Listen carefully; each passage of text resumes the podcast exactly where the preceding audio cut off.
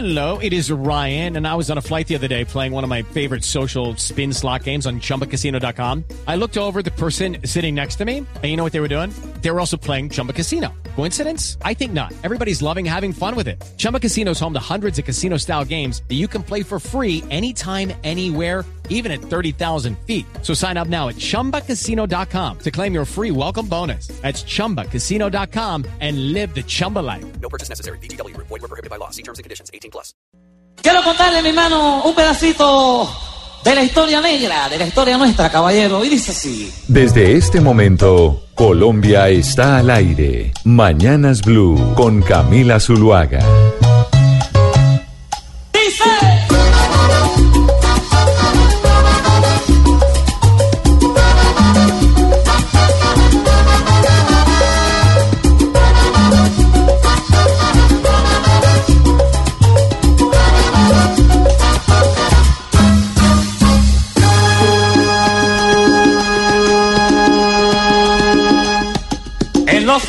1600, cuando el tirano mandó,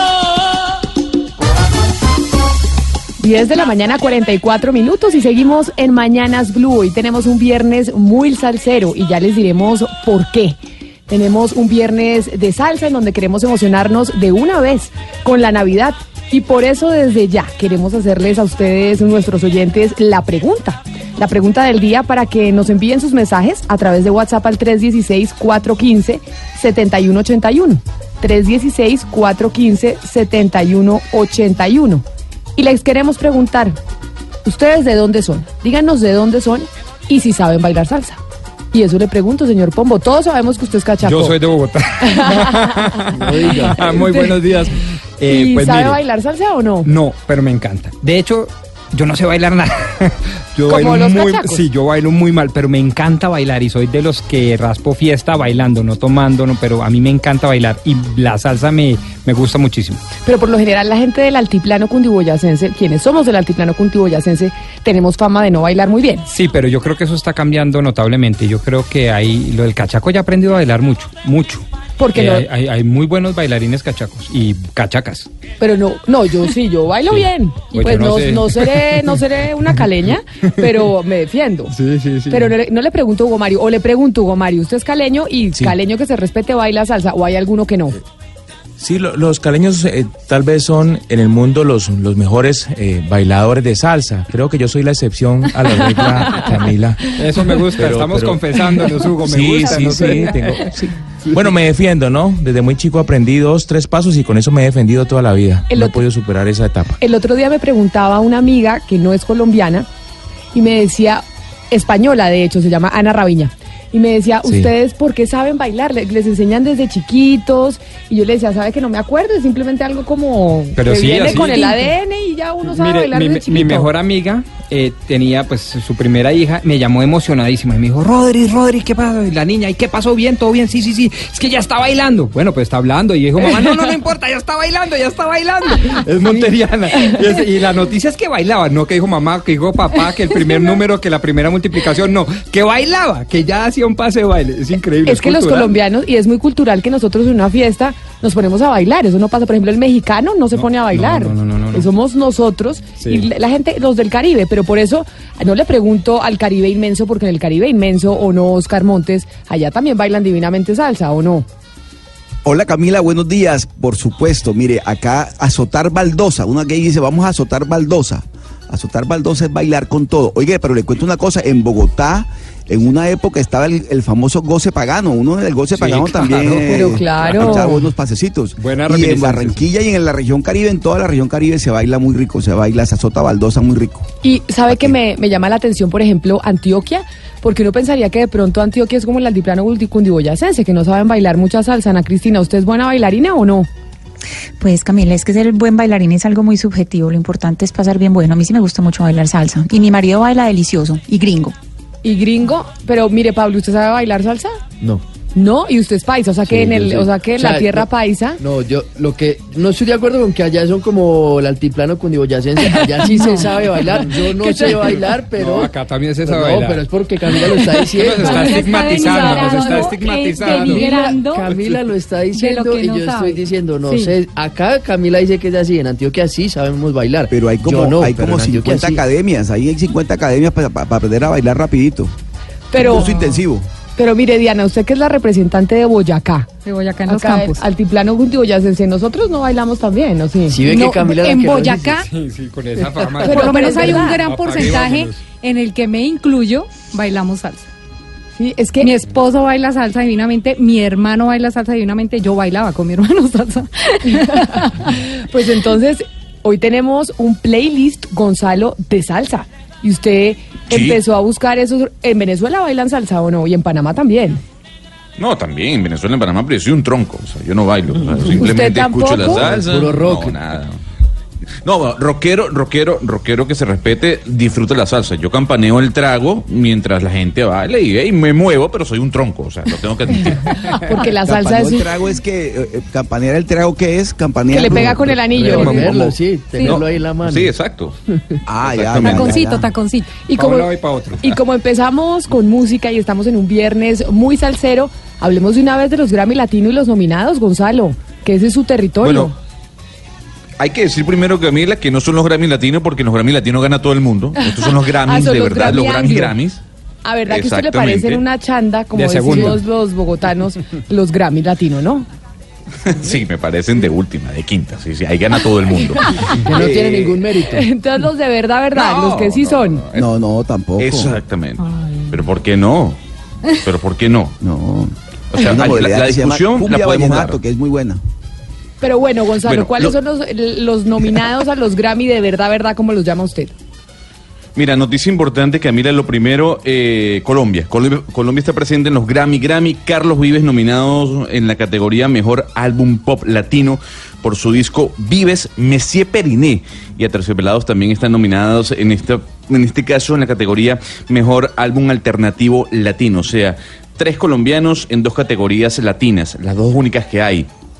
Por otro lado, J Balvin aparece nominado junto a Bad Bunny y junto a Cardi B en la categoría Mejor uh, Canción del Año. ¿Quiénes lideraron estas nominaciones al Grammy? Grammy. El señor Kendrick Lamar con ocho nominaciones y el señor Drake con siete nominaciones. Podemos ver Arctic Monkeys nominado como mejor banda de rock, al igual que Greta Van Fleet, Está nominada Camila Cabello como mejor nueva artista. Hay que decir que eh, Black Panther está nominada, en este caso la película, como mejor soundtrack. Pink está nominada. En fin, mm, básicamente el hip hop sigue mm, dejando en alto lo que es el, el ritmo, lo que Y es J, el Balvin, y movimiento. J Balvin dejando en alto el nombre de Colombia, porque si usted dice que esta es la nominación a los Grammy, de verdad, verdad, y J Balvin está nominado a la canción del año, entonces hay que ponernos las medallas aquí Claro. desde Colombia y desde Medellín. Sí, bueno, claro, hay que decir y hay que decir, eh, hay que hacer esta aclaratoria. La canción es de Cardi B con J Balvin y Bad Bunny, o sea, ellos colaboran en- dentro de Ah, la no, canción, pero, pero también se- no, son pero merecedores. sin ellos no sería la sin canción ellos no sería la canción, la canción. Claro. Sí, bueno, no. claro, son merecedores también. Pero yo me contento mucho, Camila, con Messi Periné y Terciopelado. Sí. Y Carlos Vives. Sí, sí, sí, bueno, qué maravilla. Oiga, le tengo aquí una persona que le quiere reclamar y quiere defender eh, la salsa. Porque A ver. Miguel Garzón es rockero también igual que usted y acá lo veo con una pura pinta de rockero. Pura pinta de rockero con la camiseta de, la- Stua- de Star Wars, de Darth todos los viernes tiene algún y cómic o algún la, y la camiseta de cuadros leñadora encima. Esa es típica pinta de rockero. Y quiere venir acá a hacerle un reclamo, Gonzalo. No, Gonzalo, no, no es tanto el reclamo, sino que es que eh, hablábamos, hablaban ahorita que es que el rockero no baila. Yo soy creo que del otro lado de la orilla, porque a mí- yo creo que el rockero, por ende, tiene que bailar. Porque es que la salsa es el rock and roll latinoamericano. Y entonces yo digo, miércoles, uno no puede quedarse como que, o sea, ambas músicas se llevan, se sienten, como que, pues claro, obviamente en una son mechudos y todos, en el otro lado, pues ya se acompaña el baile con una niña y toda la cosa, pero, pero yo creo que em, son como lo mismo, van de la mano, si nos ponemos a mirar, nacieron como al mismo tiempo, eh, como en los setentas, esa, ese movimiento hippie en Estados Unidos trajo el rock y la invasión la de eh, em, la invasión británica del rock a los Estados Unidos. También hubo invasión latina a los Estados Unidos porque la salsa nació en Nueva York, pero fue por todos los latinos que llegaron en los 70s y en los 60s a, a- a crear allá la salsa y allá nació el sello La Fania. Me encanta Allá. esa No, frase va, que usted va, dice, ya va, ya la salsa es el rock latinoamericano. Sí. Sí. Ah, pero un, un momento. A ver, Yo creo que no me entendieron bien. Yo dije, yo dije, rockero que se respete disfruta de la salsa, pero yo, Gonzalo Ah. Lázaro, no bailo salsa. Yo soy un tronco, no bailo, la disfruto, la, la escucho, campaneo, como acabo de decir, el trago mientras veo a la gente a bailar. pero obviamente, claro que me gusta. Es que le puedo contar una historia, Camila, cuando a mí me empezó a gustar el rock, cuando uno Sí. en lo del colegio empieza ya a llegar con los cassettes grabados de Marilyn Manson y toda esta cosa, llega y me dice mi mamá, usted ni por el carajo se me va a volver de los que se quedan en una esquina con un trago en la mano mirando a todo el mundo bailar, hablando carreta y sin bailar. Porque como dice Pombo, aquí las mamás quieren que uno baile. Exacto. y quieren que uno haga parte de la fiesta, porque si usted no baila, uno no conquista tan fácil. Eso le iba a decir yo. Exacto. Aunque, aunque desarrolla mucho, perdón te interrumpo, de- desarrollamos mucho el habla, lo cual también ayuda a la conquista. ayuda a la conquista. Pero, pero usted puede hablar y bailar. Exacto, pero No, no, no, no, eso sí es imposible. Es así, No, hablar una cosa, o bailamos o hablamos, pero las dos al tiempo no. No, no, no, no, Claro, eso sí no, es complicado. Pero, Pombo, usted puede ir bailando y le pregunta, ¿estudias o trabajas? No, no, no, no, eso es, una, eso es un gran reto, ¿no? Uno se da intelectual un momento ahí el trago y después baile, después uno con mames. O, o- o habla en la mesa y baila y se siente y sigue hablando y se para a No, bailar. les- lo que pasa es que les está hablando un troncazo, ¿no? entonces yo sí me tengo que concentrar ahí para no hacer el usted oso. como el buen rolo y el buen colombiano tiene, como se dice coloquialmente, buena labia, ¿no? Porque Ah, es que sí. el colombiano, pero es el colombiano que conquista con la labia. Mire. Y engaña muchas veces. No, no, no, no, Eh, no, no me la demerite. Una conquistador cosa, de no me la demerite. Vendiendo no, no, humo. es, es un skill distinto, es una habilidad diferente. La labia es, maravillosa. No me lo quiero imaginar usted echando los perros, No, ahorita le echo los perros después de que se Practicamos. Pero- bailando y echando perros. Yo creo que eso una complementa a la otra. Es muy importante ambas porque el que baila, el hombre que baila, ya tiene como que 50% de terreno abonado, por lo menos para al momento de conquistar. Sin duda, pero como estamos con nominaciones, arrancamos con la nominación de los premios Grammy, los de verdad, verdad, lo que es que nos decía Gonzalo, pero hoy hay unas nominaciones literarias muy importantes en Medellín. Ana Cristina, ¿cuáles fueron los nominados y a qué premios esta mañana en Medellín? Sí, es que acaba de, de salir la lista de 11 escritores nominados a la quinta versión del premio de narrativa colombiana Biblioteca Afit, que es el premio más importante que se entrega en Colombia en la actualidad. Entonces, los nominados son, el primero es la obra Verde Tierra Calcinada de Juan Miguel Álvarez. La dos es En verdad me quieres tanto de Iván Asmar. La tercera es Laberinto de Néstor Raúl Bautista Mancilla. La cuarta es El Jefe de Luis González. La quinta es Mírame de Antonio Ungar. El sexto, Aquí solo regalan perejil de Luis Luna Maldonado. La séptima es Nadie grita tu nombre de Harold Muñoz. La octava obra es Somos luces abismales de Carolina Sanín. La novena es Cómo perderlo todo de Ricardo Silva Romero. La décima es Nuestra criatura de Daniel Villalbón. Y la número 11 es El oído miope de Adriana Villegas Botero. Esta, esta, este premio es tan, tan importante. Eso le iba a preguntar, porque los oyentes de pronto que no están familiarizados con el premio, con Medellín y demás, dirán, bueno, y estos libros que me acaba de dar Ana Cristina, 11 nominados, ¿por qué son importantes? Sí, este premio se entrega hace cinco años. Es un premio que, eh, por cierto, eh, lo entrega, es patroniza- patrocinado por Caracol Televisión y por el Grupo Familia, porque se lo entregan a los mejores escritores colombianos que hayan publicado en el último año, es decir, en el último año, a partir de diciembre del año entrante, eh, de- del año pasado, y eh, se lo han ganado, pues, es- escritores que son famosísimos, como Juan Esteban Constaín, Pilar Quintana, Patricia Engel o Andrés Felipe Solano. Eh, el premio, pues, es de 40 millones de pesos. Ah, bueno. Y- sí, no, es que es un premio premio muy importante. No es Sí, premio claro. honorífico. Pero además, ¿cierto, pero Ana? además el premio lo que le da es una relevancia, una notoriedad al Claro. ganador que hace que posteriormente usted quiera ir a comprar los libros Claro. y leer el quien eh, al ganador. para conferencias. Sí, es que se presentan, se presentan muchísimas obras. O sea, este año se presentaron 127 obras, 28 escritas por ¿Y mujeres. quiénes son, los, y 99 quiénes son por los jurados? ¿Quiénes son los curadores y hacen la selección de esos nominados? Sí, los jurados de este año son ni más ni menos que Leonardo Padura, Sí, que Ana es el, Roda. el mejor escritor cubano, en mi opinión. Es Sí, es magistral. impresionante. Sí. Ana Roda, Santiago Gamboa, Jerónimo Pizarro y Pilar Quintana, que fue la ganadora del año pasado. Bueno, ¿y cuándo se entregan los premios, Ana Cristina? Bueno, estos son los 11 nominados. Ellos después eh, quedan en tres nominados. El ganador se gana 40 millones y los otros dos se ganan en 5 millones y lo entregan el 29 de enero, que es en medio del eh, Hey Festival. En medio del Hey Festival en enero. Bueno, pues estaremos pendientes y deberíamos invitar al que, al que se gane el premio en su momento. Claro, Y, buenísimo. ya, y hacemos la tarea de leernos el Y libro. deberíamos ir al Hey Festival Y también. ¿no? deberíamos ir al Hey Festival. 10 de la mañana, 58 minutos, ya volvemos. La música de este programa. Nuestro playlist disponible en Spotify. Búsquenos. Colombia está al aire.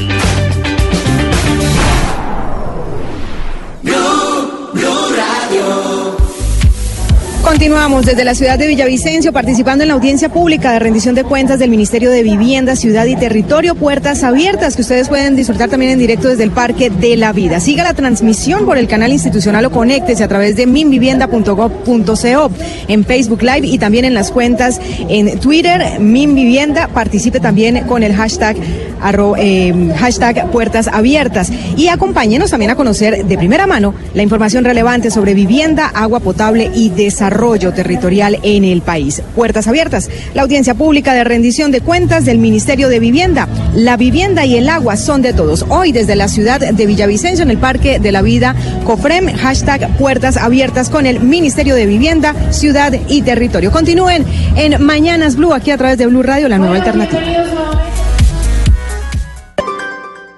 No hay nada oculto cuando Mañanas Blue investiga.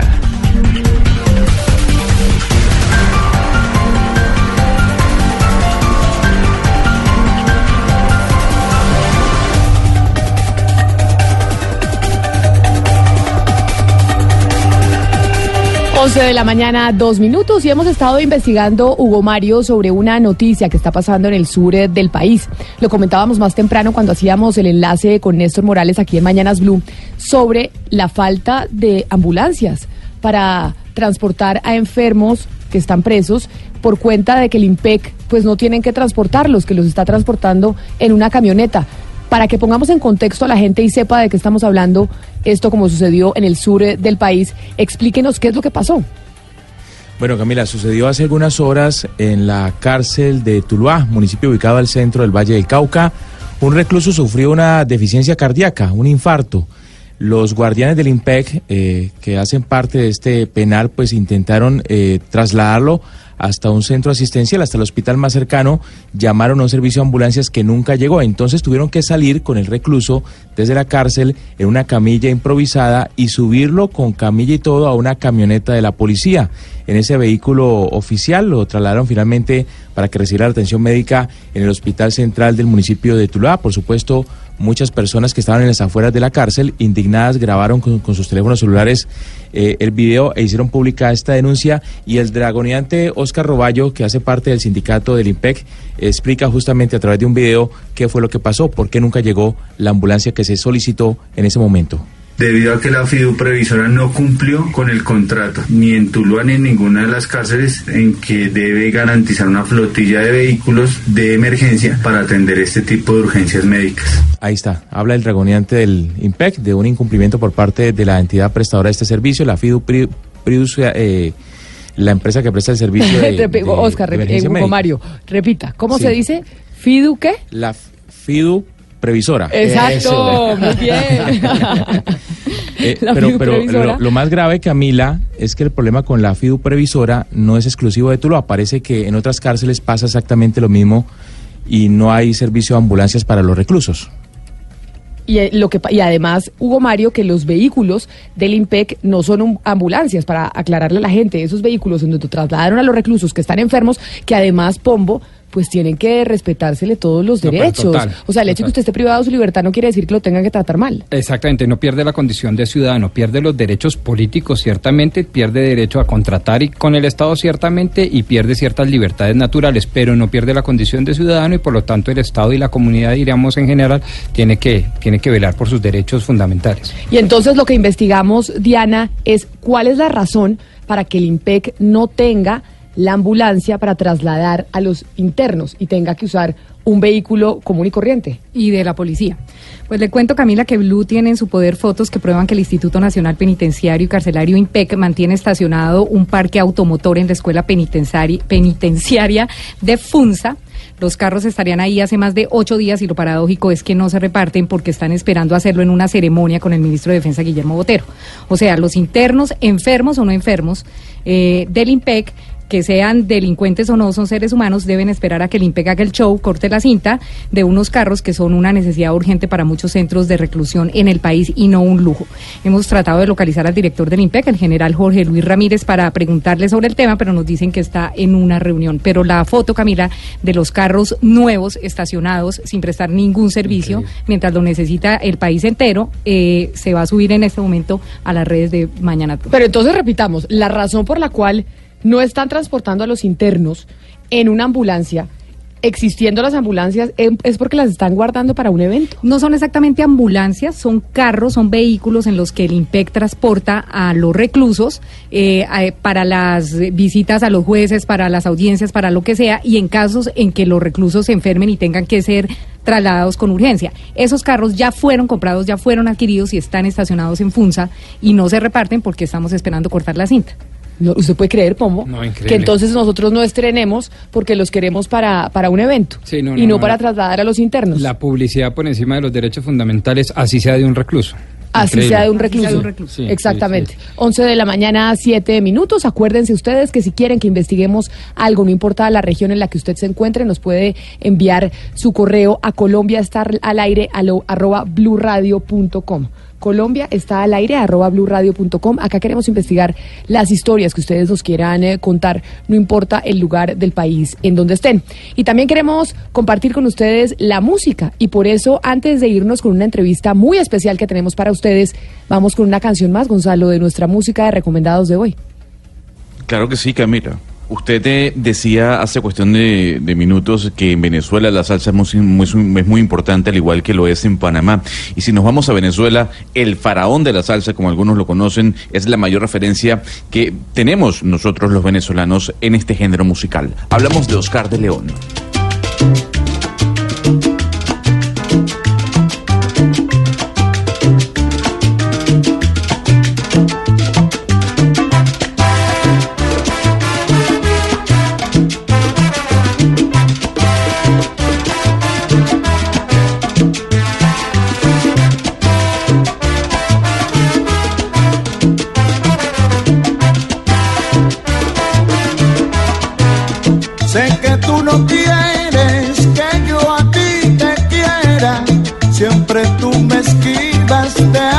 Alguna manera. Si te busco por aquí, me sales por allá. Qué maravilla oír salsa y entonces dan ganas, Oscar, dígame si no, de irse, como usted mencionaba, a un sitio en Bogotá como el Goce Pagano, ya que estamos de viernes. Pero por favor, es que además esa canción de Oscar de León se puede bailar en cualquier lado, en Rebolo, en Juanchito, en, en la playa de Barranquilla, Medellín. en Barranquilla, en- ¿dónde nos invitaría usted si queremos ir a, barla- a bailar salsa hoy?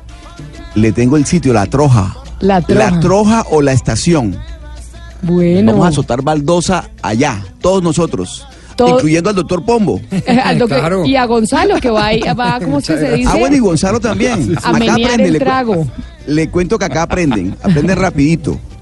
Gonzalo, Muy bien, muy bien. Señora. recordémosle a los oyentes el nombre de nuestra lista en Spotify, que es Colombia está al aire, y ya esta semana tuvimos toda una actualización de diferentes géneros y ahí pueden encontrar la música que recomendamos en el programa. Es así, Camila. Todos los oyentes que estén interesados en tener el, el playlist que ha sonado en este espacio pueden ir ya a Spotify, donde está la lupita, donde dice buscar, usted coloca Colombia está al aire, así como suena, y usted le da follow, nos sigue y además mm, de seguirnos y de conocer que a diario estamos renovando nuestras listas, podrá escuchar cada una de las canciones que hemos estado colocando, además por género, por mood, y también tendrán la lista general de todas las canciones juntas. Y Camila, una apreciación para un oyente que me está escribiendo, que me está diciendo, por ejemplo, por qué la última canción de Alejandro Sanz no está nominada a los premios Grammy Grammy. Hay que decir que la apertura de nominaciones o el tiempo que se toma la academia en tomar canciones, artistas, va desde el primero o fue desde el primero de octubre del año pasado al 30 de septiembre de este año. Por eso Alejandro Sanz no entra dentro de esa búsqueda o esa selección para ser nominado. Y como preguntamos la salsa, ¿en dónde podemos bailar salsa?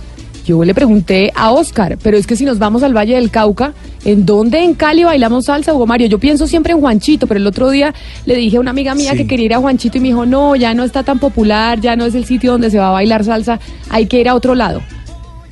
Sí, bueno, todavía existe, ¿no? Juanchito, que es un corregimiento de Candelaria, un municipio vecino a Cali. Allí están muchas discotecas, pero, pero hay otros lugares en Cali eh, que son considerados templos de la salsa, donde se reúnen los salseros, por ejemplo, Zaperoco, Tintindeo, son tradicionales. Y ahora hay un sitio muy de moda que se llama La Topa Tolondra, donde se toca buena salsa.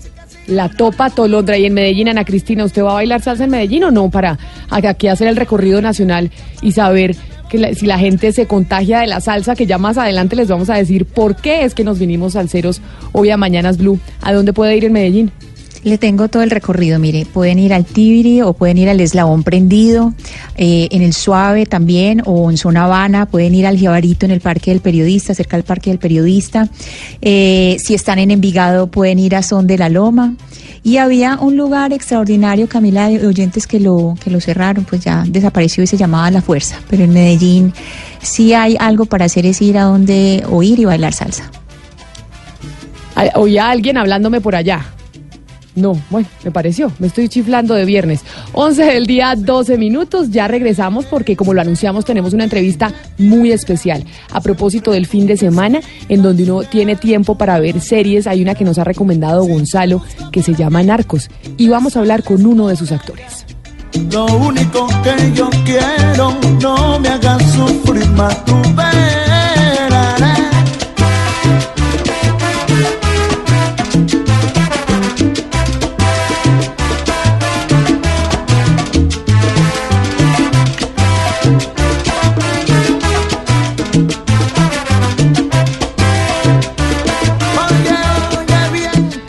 ¿Y que, a qué debo la visita, señor W? Hola, Bienvenido días. a esta cabina. Sí, eh, eh, los estaba oyendo atentamente. ¿Y a usted le gusta la salsa Mucho. o no? Como rockero que se respete. A doble le gusta todo, doble musical. La salsa sí. de la rock yo soy súper yo soy súper rockero.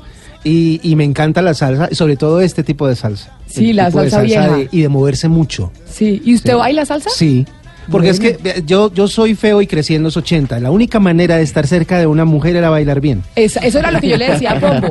Es que como Pombo se cree bonito. No, no, ay, pero mucha sí. cosa. No, Sí, sí, bien, bien, pero eso está bien. Dice que tiene mucha labia, entonces que no necesita bailar.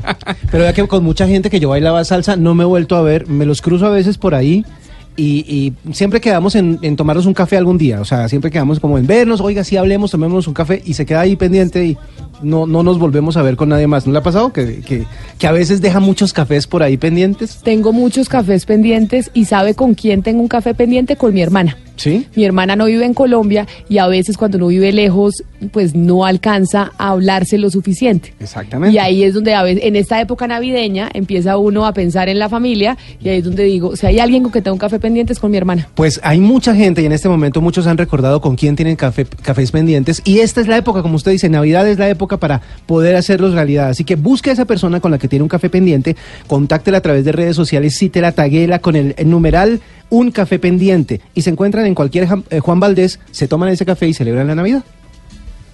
En Mañanas Blue los escuchamos. Y los escuchamos antes de ir con Joaquín Cosío, el actor de Narcos. Sus mensajes que nos envían al 316-415-7181. Queremos saber si usted baila salsa, si sabe bailar y de dónde es. Vamos con el primer oyente. Camila, buenas, buenos días, Edilberto Gómez. Soy de Bogotá City, pero aquí en Cali mi esposita me enseñó a manejar a bailar rico la salsa, el vallenato, el tumbao. Chévere. Muy chévere, ahí, ahí, ahí oigo su voz de fondo. Esa, esa horrorosa Ese- voz es inconfundible. Yo también me oía y, uy, ese soy yo. Sí. Un cachaco como el caleña. Si usted se casa con caleña, pero usted está casado con costeña y no va a aprender a bailar, Pombo. Pues es que en Natura nos data, Salamanca nos presta. Es que esa vaina es instintivo, esa cosa es genética. Pero ella no, es que no puede. Ah, maravillosamente Pero bien, pero es que es actitud. Es que también hay que, lo que dijo Ana Cristina, es actitud. Yo por eso digo que bailo delicioso con mi señora. Porque yo le meto actitud a la cosa. Más que, pues reconozco, no, no sé bailar. Vamos con otro oyente. Hola Camila y todo el grupo, sí. Eh, yo soy monteriano y bailo salsa y toda clase de ritmos, o sea, rock and roll, tropical, merengue, dominicano, vallenato, toda esa cuestión, pero me encanta la salsa. Mire, los monterianos, un saludo a toda la gente del departamento de Córdoba, en donde se come delicioso. A mí, de los mejores sitios para comer empanadas de berenjena en Córdoba. Gente Hola. de Montería. Otro oyente. Hola, soy Edwin Calle. Soy de Tierra Alta, Córdoba. Y pues ahí me defiendo en el baile, me defiendo en el baile, señor. Se defienden uno más, nos defendemos los colombianos. Hola, buenos días, ¿cómo están todos? Pues yo soy de acá de Bogotá, soy rolo a morir, pero me encanta la salsa, la sé bailar, me encanta la salsa callejera. La salsa callejera. ¿Sabe a mí cuál me gusta, Gonzalo? Y yo sé que no a todo el mundo le gusta esa salsa, a mí me encanta la salsa de alcoba. Ojalá nos haya metido una cancioncita de salsa de ¿Cuál es la alcoba. callejera? ¿Cuál es Pero no, no, no, no, pero ¿cuál es la salsa de coba? ¿Cuál es una? Exacto. ¿Cuál es, ¿Y cuál la callejera y cuál es la alcoba? callejera? Sí, yo no sé cuál es la callejera. No, ya, ahorita cuando volvamos después de, nuestra- de nuestra entrevista, les diré cuál es la salsa de alcoba, porque voy a buscar una canción de salsa de alcoba que es la que a mí más me gusta. Cuando Colombia está al aire, las preocupaciones de los oyentes también lo están. Si tienes denuncias desde cualquier parte de Colombia, escríbenos a colombiaestalaire@bluradio.com. Cada caso tiene su espacio en Mañanas Blue cuando Colombia está al aire. Blue Radio, la nueva alternativa. De un punto al otro. De un punto al otro. Voces que recorren el país. Colombia está al aire. Nació una oportunidad para nuestras organizaciones. Tengo un plan. Estamos buscando una sociedad. Sociedad. Y aquí Y hasta ahora estamos con Joaquín Cosío, quien hace de Ernesto Fonseca en la serie Narcos. Pero Gonzalo, pónganos pónganos usted en contexto. Usted que se está viendo la serie Narcos y es un adicto y un fanático de la serie Narcos México, ¿quién era Ernesto Fonseca eh, dentro de la serie?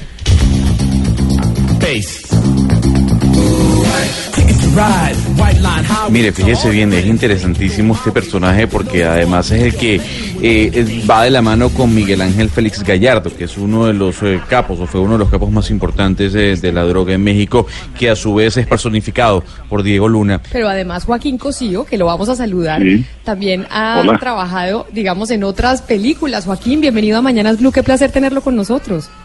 Eh, no, el placer es mío, muchísimas gracias. Gracias por permitirme platicar con ustedes, con ese país tan maravilloso como es, el- como es Colombia.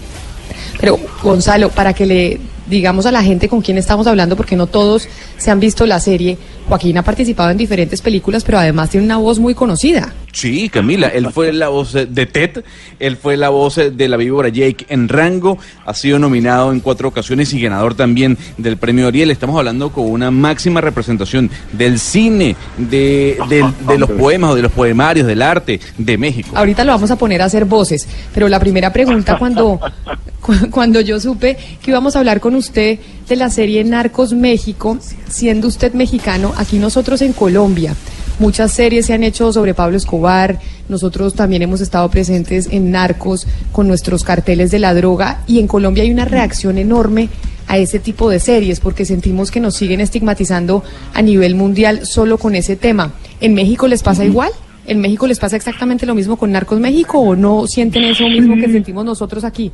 Pues de alguna manera hay, hay, hay una cierta polémica sobre el tratamiento de los temas del narcotráfico. Mu- Mucha, hay ciertos sectores que opinan que no el narcotráfico no, no debería merecer espacios en, en- en los medios. Sin embargo, no, yo no soy de esa opinión. Yo creo que hablar de la, del narco de la, narco, de la narcocultura es hablar de la realidad que vivimos, de la misma manera que Narcos 1 y 2 y 3 que ocurrieron en Colombia son espléndidos trabajos eh, televisivos. Y nosotros ahora en Narcos México pues teníamos o tenemos la, la, la tarea de estar a la altura de, lo, del, del excelente trabajo de todos los actores y de toda la producción de Narcos Colombia. Yo no coincido con esas apreciaciones, sí hay reacciones, al menos en México. Eh, sin embargo, pues son de alguna manera inevitables, ¿no? Es una realidad que no podemos dejar de lado, me parece.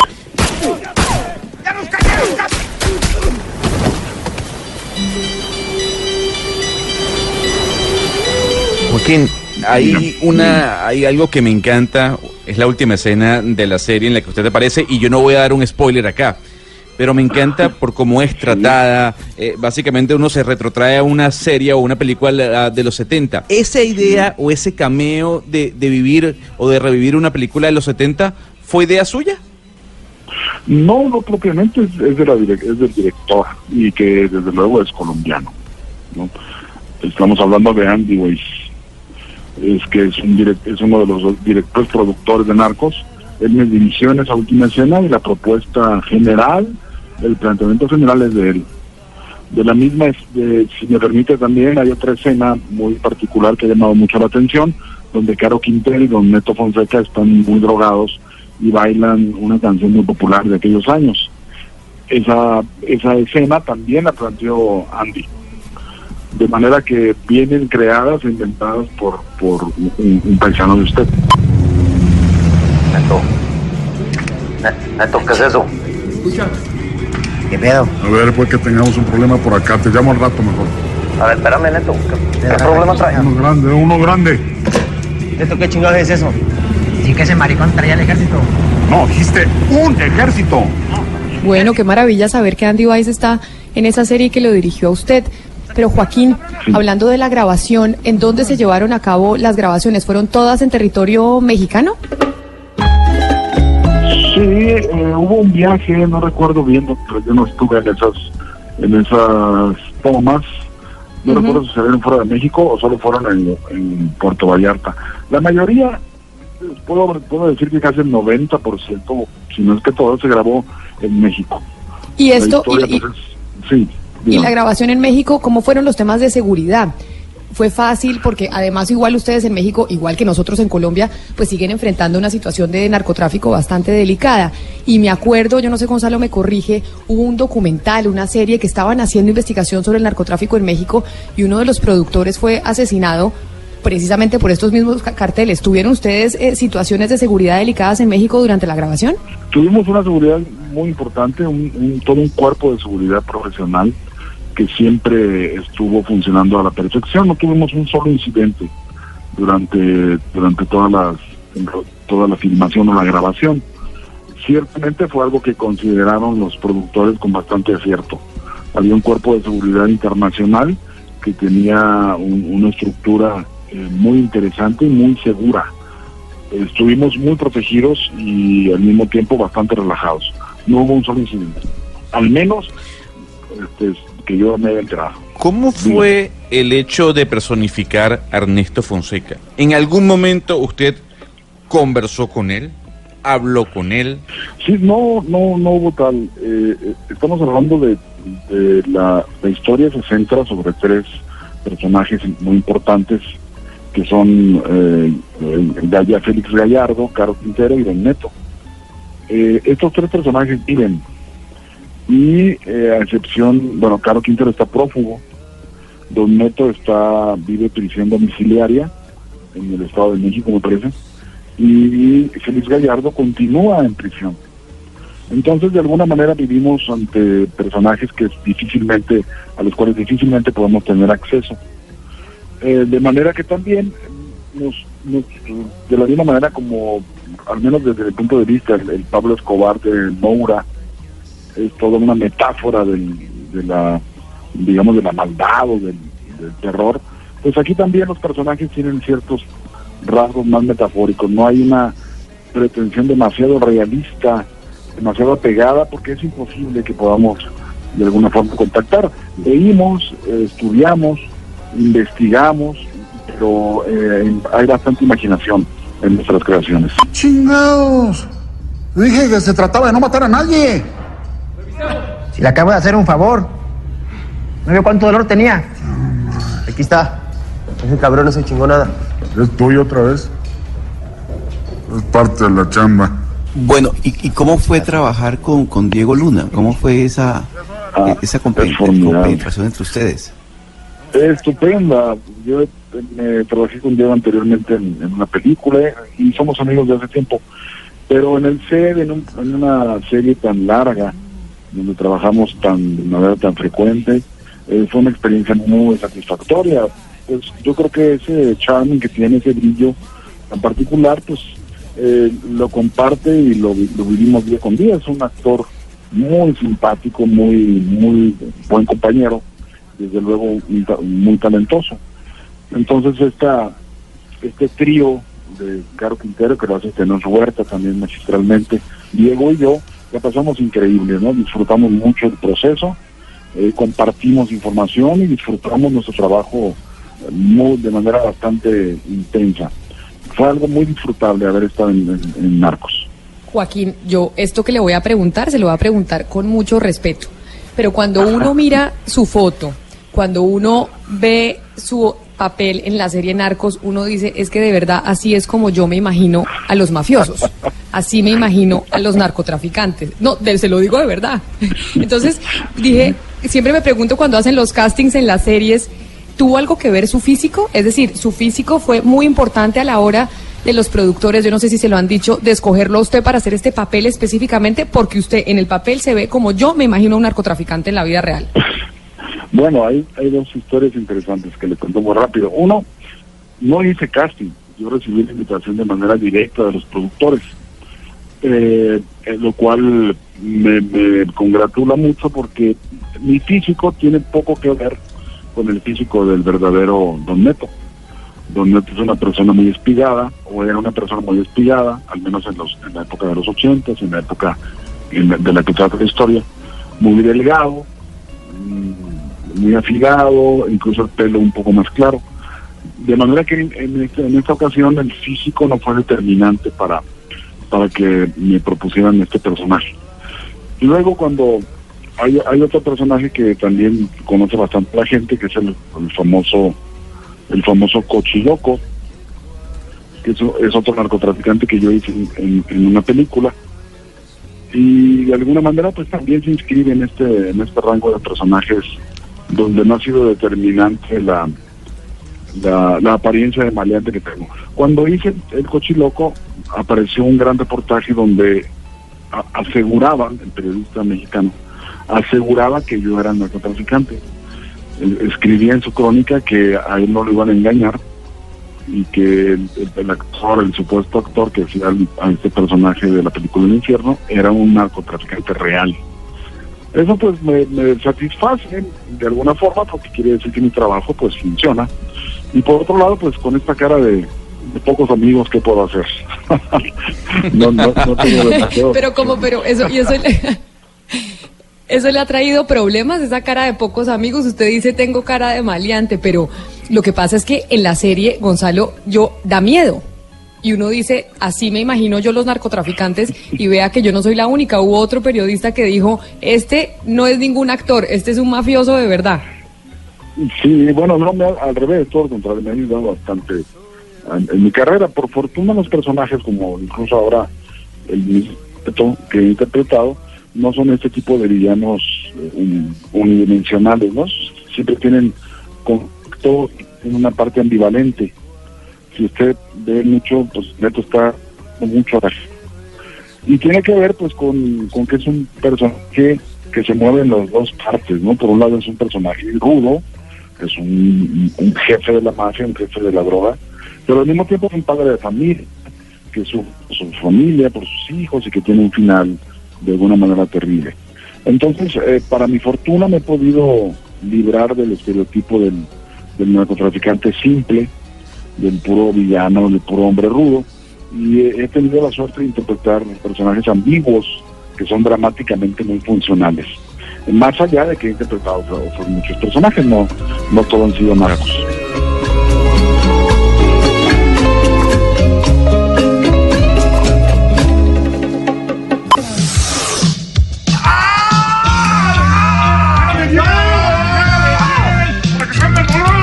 Yo Yo quiero que se quede dentro porque yo la amo.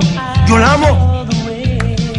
Don Joaquín, yo voy a dar un spoiler, aunque el- los oyentes me vayan a matar. Eh, pero hay una escena dentro si lo de vamos la a matar, serie. Gonzalo. Lo vamos a matar. No, pero eh, escuché algo, Camila. Es que hay una escena eh, dentro de la serie en el que Don Neto vive una depresión muy fuerte por el fallecimiento de un familiar. ¿Qué tan difícil es personificar la depresión por la muerte de un familiar? No, yo, yo diría que la palabra no es difícil, es al revés, es, es fascinante para los actores, para nosotros los actores. Es justamente una gran un gran reto, una, un, un- un acto de gran dificultad, eh, pero no es, perdón, de gran, de gran fascinación. Poder entrar en estos universos de hombres acostumbrados a, a ordenar, a dar instrucciones, a portar armas, a tomar decisiones muy violentas y de pronto eh, sufren como nosotros la pérdida de un ser querido.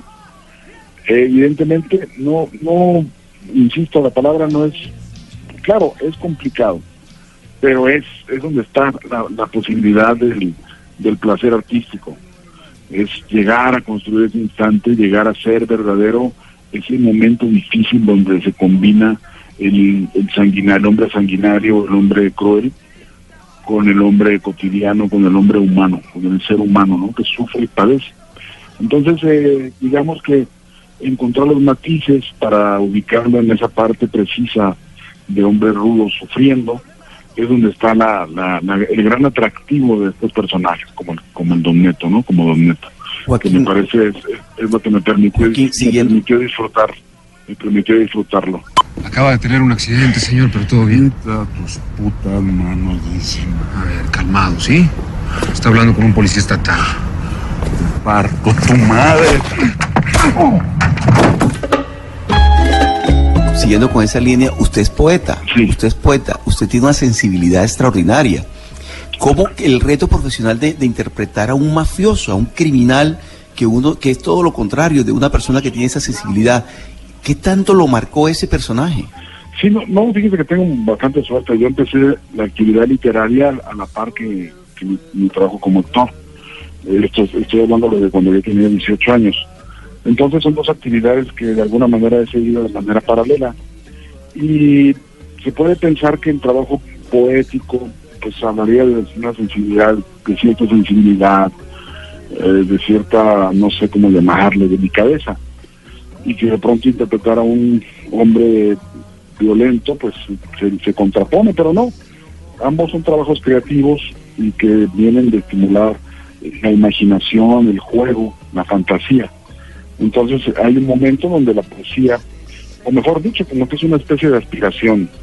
Eh, aspiraríamos a, que todo trabajo de, de actuación o de interpretación pudiera ser poético. Es decir, que yo como un hombre que escribe y que actúa buscaría que siempre se tocaran en algún momento. Entonces, actuar es lo mismo, eh, no es necesariamente valioso o, o más importante o más complicado interpretar a un narcotraficante que a un sacerdote. Tendrían la misma complejidad. A nosotros en Colombia nos encanta a los cantantes ponerlos a cantar.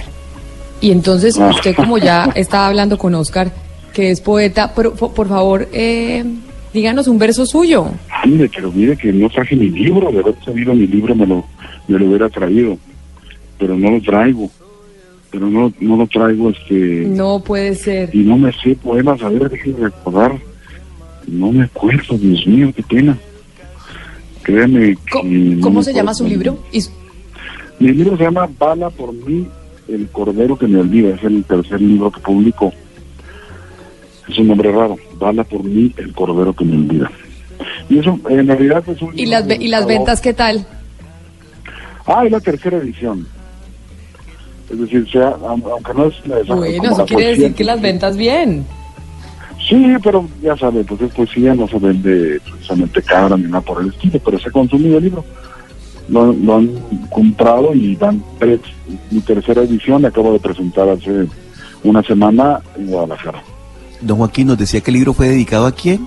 El libro es, un, es una evocación a, a una ciudad que básicamente que es donde, la que yo tuve que dejar eh, cuando me vine a la Ciudad de México y que Ciudad Juárez, una ciudad también conocida por ser muy violenta.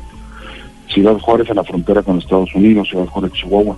Y el libro habla, pues toca todo, toda una época de mi vida muy importante donde va, va desde como desde mi adolescencia, mi etapa más adulta y que tiene que ver con, con mi, vida en esa ciudad.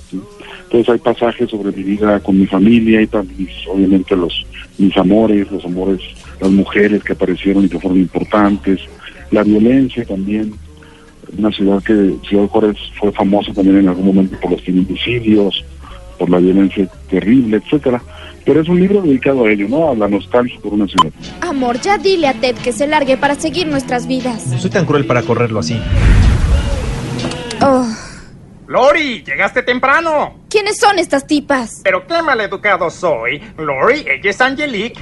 Heavenly, Sherry y Sauvignon Blanc. Podría jurárselo su nombre es Sauvignon Blanc. Saca tu credencial. Próximamente.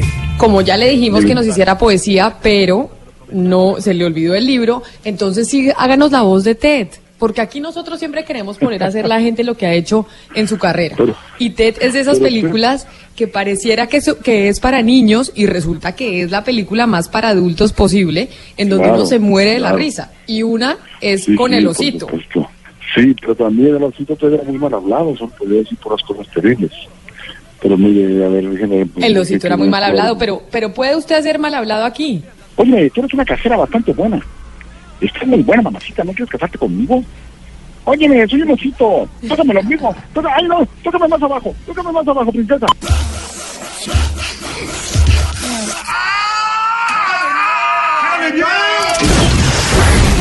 Don Joaquín, la música latinoamericana en este momento está dando mucho de calor en todo el planeta.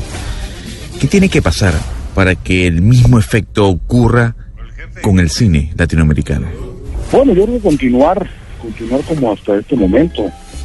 Yo creo, yo creo que la presencia y la fuerza del, talento latino se está imponiendo cada vez más. Y en todos los rubros, ¿no? Yo creo que, que si- simplemente lo que hace la, necesidad de difusión de medios es lo que de alguna manera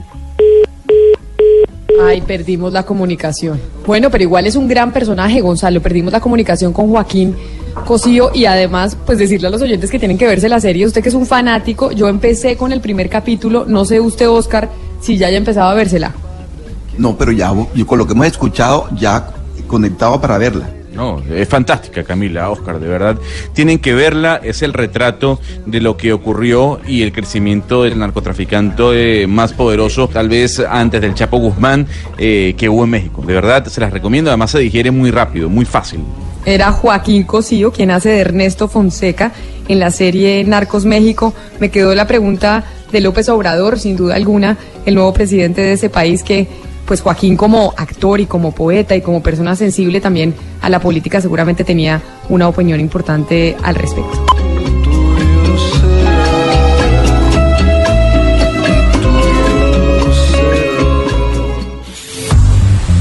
De la interpretación de los hechos en diferentes tonos.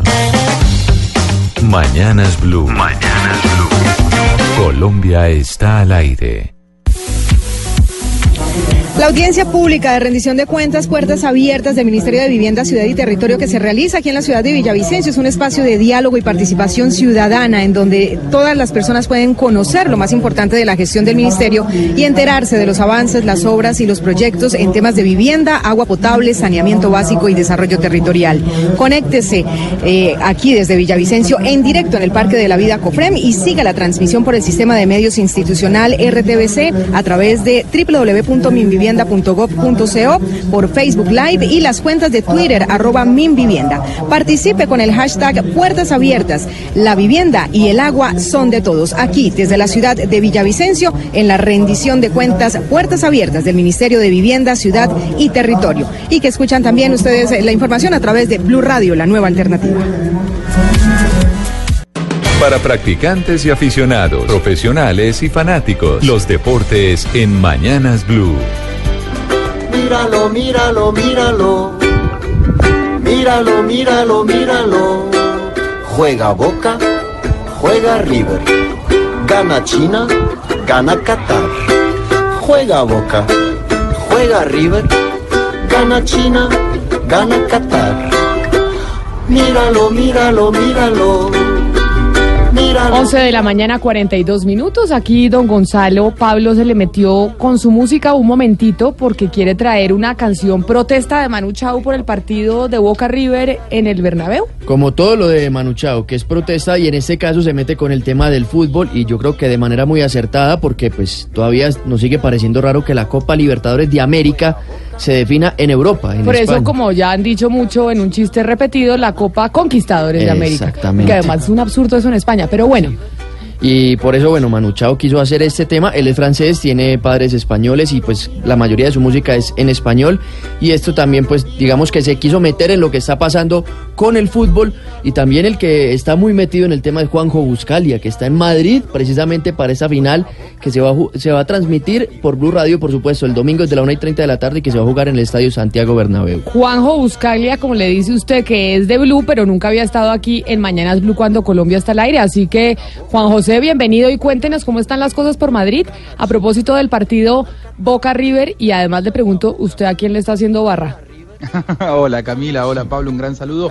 Eh, a ver, aquí son las 5 y 43 de la tarde en, en Madrid, va cayendo la tarde, empieza a anochecer, eh, está bastante fresco, empiezan a aparecer los primeros hinchas argentinos. La verdad, te tengo que ser sincero Camila, Pablo lo sabe perfectamente, no le hago barra a ninguno de los dos. No le Eh, hace no, barra a no, ninguna Juanjo- de los Juanjo dos. no es ni de Boca ni de River, es de hecho de un rival directo de los dos. ¿De cuál?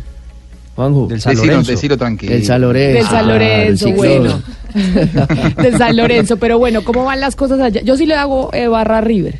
Así. Ah, muy bien. Así hayan Pero sido los responsables. por qué, porque usted es de Millonarios. Porque yo soy de Millonarios y, ende- River es el equipo millonario. Exacto. Son Así- el equipo hermanos. Exacto, así como le hacemos barra al Real Madrid por Cristiano. Ronaldo y demás.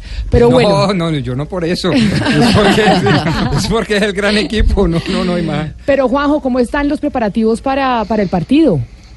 A ver, eh, bien, hoy se pusieron a la venta las entradas que quedaban pendientes. Eh, yo creo que el Bernabéu probablemente no esté completo, no esté repleto, eh, quedarán algunos espacios vacíos, pero aquí de lo que más se habla desde España no es tanto de lo futbolístico, sino hay mucho morbo alrededor de la violencia que se generó eh, en, aquel partido frustrado entre River y Boca, y por eso la, la ciudad de Madrid se prepara casi en estado de sitio para el partido del próximo domingo. A mí me parece una exageración, sinceramente. Sin embargo, eh, este partido que está absolutamente desnaturalizado, entiendo el temor de los, de los españoles porque si ven las imágenes de lo que fue y compactadas en un minuto parece que todos los River Boca tuvieran un eh, componente sumamente violento y no es así. Pero eh, bueno, bajo extrema medida de seguridad y con 5.000 efectivos eh, de la policía y de la Guardia Civil Española que estarán en la calle el próximo domingo, Madrid ya se prepara para lo que será un fin de semana seguramente histórico, no por, lo, por la alegría que genera para los sudamericanos que se juega aquí, pero sí es una instancia histórica, ¿no? Que se juegue en el Santiago Bernabéu.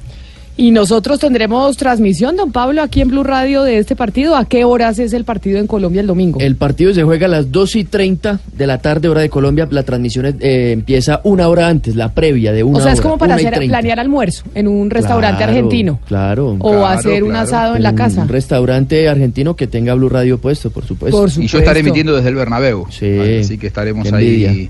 Eh, viviendo bien de cerca la pasión, intentando eh, transferirles eh, a nuestros oyentes en Blue Radio, Camila, lo que va a ser esa, esperemos una fiesta, porque la pasión bien entendida no es violencia. Muchas veces cuando dicen, no, es que nosotros la pasión nos desborda y entonces, no, no, la, pasión bien entendida no es violencia, la violencia hay que dejarla de lado.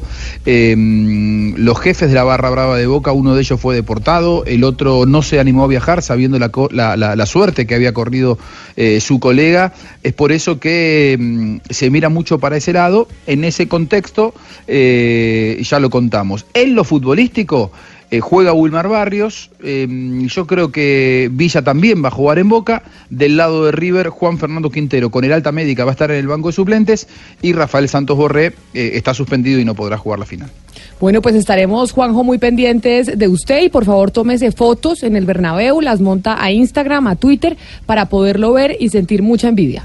Claro, Camila, por supuesto. Y naturalmente que estaremos eh, constantemente pasando información para nuestra eh, página digital, para todo lo que tiene que ver con las eh, plataformas digitales de, de Blue Radio. Y bienvenida, es la primera vez que hablamos al aire, bienvenida a Blue Radio. Ojalá que tengas un, un gran éxito, como siempre has tenido. Claro que sí, y nos seguiremos hablando acá en este espacio. Juanjo, chao. Naturalmente. 11 de la mañana, 47 minutos. Oiga, eh, doble, usted está que se viene a tomar cafés conmigo, Sí, ¿no? es que- es que además o sea, está de un charlador y Eh, qué viene a tomarse cafecito. Es viernes. Es Es viernes. además es Navidad. Ya hoy empieza, hoy hay velitas, hoy hay un montón de cosas, entonces le- el ambiente navideño empieza. Y en esta época es bueno, pues, a- eh, ver qué quedó pendiente en el año para empezar a hacerlo, como un café, por ejemplo. Mire, y el café me lo quiero tomar, ¿sabe con quién? ¿Con Con, quién? Oscar. Porque Oscar, algo que yo no sabía, y es que en Barranquilla, y me enteré ayer, el día más importante del año es hoy. Mejor dicho, las velitas eh, hacen Es fiesta, es una de, las cóctel. cuatro fiestas. Es una de las cuatro fiestas, es la primera de las cuatro fiestas y hoy Barranquilla está encendida, encendida con luces, todo el mundo está pendiente porque realmente es una fiesta muy tradicional. De hecho, bueno, las cuatro fiestas es la canción que más se escucha hoy en toda Barranquilla. Óigala.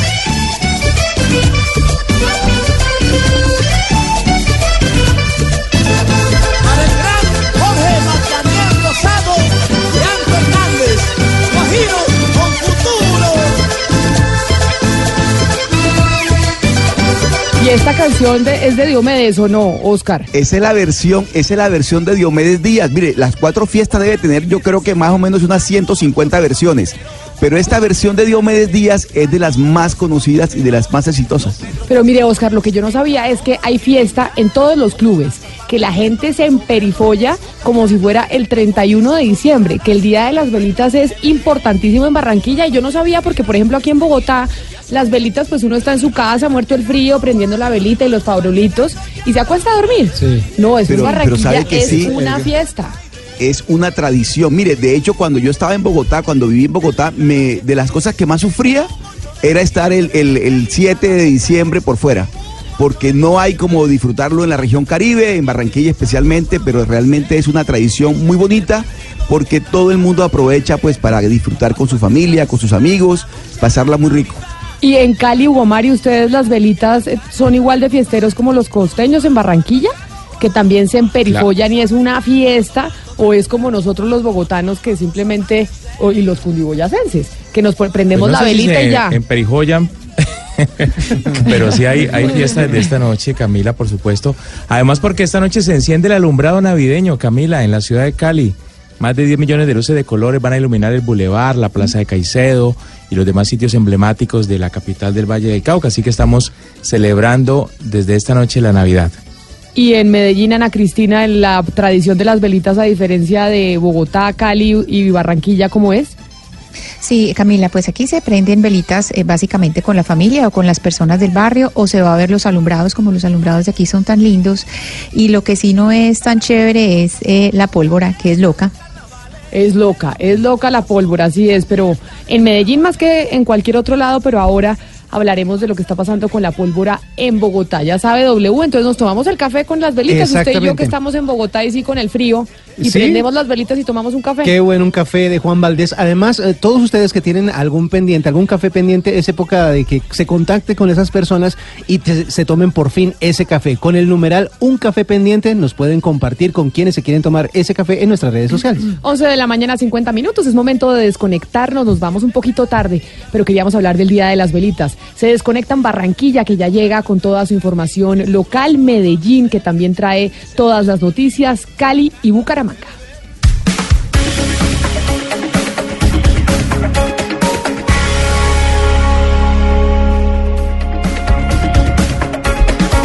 Pero nosotros seguimos también con las noticias de la pólvora, porque a esta hora siempre entra don Eduardo Hernández a esta cabina y se ilumina la Camila? cabina con la información del servicio ¿Cómo le ha ido? informativo de Blue Radio. Muy bien, pero preocupados con la pólvora en Bogotá. Sí. Preocupados porque obviamente hoy tenemos día de velitas, día de celebración, pero también día de concientizar a la gente que no hay que usar pólvora. Sí, exactamente. Los niños y los adultos que no tengan experiencia, por supuesto, eh, alejados de esta pólvora. Acuérdese que aquí en la capital del país está prohibida.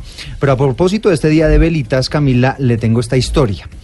Resulta que los vecinos del recinto de Corferias se están quejando porque esta noche va a haber un show especial de pirotécnicos. Pero los van a lanzar desde un conjunto vecino a Corferias. Entonces a los señores se les van a meter prácticamente a su conjunto para lanzar desde allí la pólvora, que al final se terminará viendo es en Corferias. Y, en obviamente- Corferia, pero en Corferias hay algo especial hoy día de velitas. Sí. ¿Qué hay hoy- especial en Corferias día de velitas? Pues hoy, hoy se supone que abren el, que el, el- la Navidad en Corferias, pero hasta donde tengo entendido eso es una cosa como privada de una exposición de, de Cundinamarca, de la gobernación de Cundinamarca. De la gobernación. Luis Fernando, ¿usted sabe qué es lo que va a haber hoy en, eh, en Corferias específicamente y este show de pirotecnia para qué es? Sí, será el evento central, eh, Eduardo, con los buenos días y buenas tardes, eh, también ya muy cerca de la mediodía. Es el, es el evento central eh, de la noche de Expo Cundinamarca, que en ese momento justamente se pone cita aquí en el eh, auditorio de Corferias. Pero básicamente sobre la historia que usted ya ha planteado, básicamente tiene que ver con el inconformismo de las personas que viven aquí en este conjunto residencial, justo al lado del centro Corferias también justamente este conjunto se llama Corferias, eh, y están inconformes justamente porque aquí hay mascotas, hay aves, eh, y muchos de ellos, eh, así como en todo el país, unos gustan de los espectáculos pirotécnicos y otros no, pues esas personas están inconformes porque les han anunciado que esta noche, después de las 8 de la noche, va a haber un espectáculo de pirotecnia aquí, desde este centro o desde este conjunto residencial. Estamos con Jenny. Jenny, buenos, buenos días y bueno, ¿cuál es su, su opinión y, su posición frente a ese espectáculo que van a rendir esta noche? Bueno, buenas eh, tardes. Eh, bueno, te quiero aclarar, este es el conjunto centro eh, urbano Antonio Nariño, es un bien de interés cultural y patrimonial por la zona verde y los animales que alberga. Básicamente, en concreto, el, los espectáculos pirotécnicos que piensa hacer Corferias esta noche desde nuestra zona verde dentro del conjunto es la tapa de una serie de irregularidades que se vienen presentando con problemas de tráfico, con problemas de vendedores ambulantes, con problemas de inseguridad, con problemas de ruido de espacio público y esto es, digamos, la tapa que está rebosando el tema. Te quiero, nosotros tenemos aquí a Carolina, que es una de las vecinas, una bióloga que te puede explicar Pero, cuáles son las Luis afectaciones Fernando. para una fauna que inclusive migra aquí en el Sí, Camila, le escucho. Me, usted me oye y me oyen las habitantes del conjunto, Ya, porque entiendo, Ya la escucha. me enti- entiendo su indignación, pero ¿acaso es que en el, en el conjunto no les dieron un permiso por parte de la administración? Es decir, Corferias no puede llegar así a meterse a lanzar los juegos los juegos pirotécnicos desde ahí. Alguien les tuvo que haber dado la autorización, porque finalmente el conjunto es un conjunto privado. ¿Quién les dio la autorización? La administración, por supuesto, eh, anoche, que tipo 8 de la noche, repartieron unos volantes por todos los apartamentos anunciándonos de este evento. Estos son 900 apartamentos, pero nunca eh, se consultó a la comunidad de lo que iba a pasar. Y la Entonces, administración, nosotros- la administración, ¿por qué les da el permiso? Porque finalmente es una discusión que tienen ustedes con la administración de su edificio, que el administrador de su No, edificio fue el que dijo que sí. Sí, no, la administración dice que le parece bien, que es un espectáculo bonito, reconoce la administradora que se puede presentar afectaciones a las aves migratorias que están dentro del conjunto, pero pues es un permiso que se dio sin consultar a la comunidad. Vamos justamente a preguntarle, Camila, a la, a la administradora. Exacto. Eh, está por exacto. acá, señora Marina, la administradora de este conjunto residencial. Bueno. ¿Cómo está? ¿Cómo le va? No, un momentico, un momentico. Eh, excúseme, excúseme, estamos en vivo para Blue Radio. Eh, ¿qué, qué se va a presentar aquí hoy, esta noche, y cuál fue la razón por- para darles el permiso de este espectáculo acá? En primer lugar, usted debe... Bueno, no, estamos en vivo. Ella, bueno, Doña Marina no vivo, quiere ella lo hablar. entiende, ella piensa, ella, ella piensa que estamos, estamos en vivo. Do- no, pero, Eh, estamos en vivo, ¿usted la ella puede piensa que estamos grabando. No, no, la puede Sí, claro, mire, usted quiere Fernando. ¿Usted quiere escuchar en este momento, señora Marina? Mire, escuche. Doña Ya, Marina. escucha, Camila. Doña Marina, bienvenida a Mañanas Blue. Y es que teníamos esta, este interrogante de que hay vecinos que están inconformes con que se vaya a hacer este evento y este espectáculo de pólvora para Corferias desde las instalaciones del conjunto, que es privado. Y le preguntábamos que finalmente, pues Corferias no tiene la culpa, que ustedes dieron la autorización y dice que usted fue la que dio la, la autorización desde la administración. ¿Por qué dieron la autorización si hay gente en el conjunto que no está de acuerdo? Mire, señorita, estamos en vivo. Su compañero realmente debía preguntarme si estoy de acuerdo a responder o no responder las preguntas. Pero como soy una persona educada, responderé. Sí, yo di la autorización.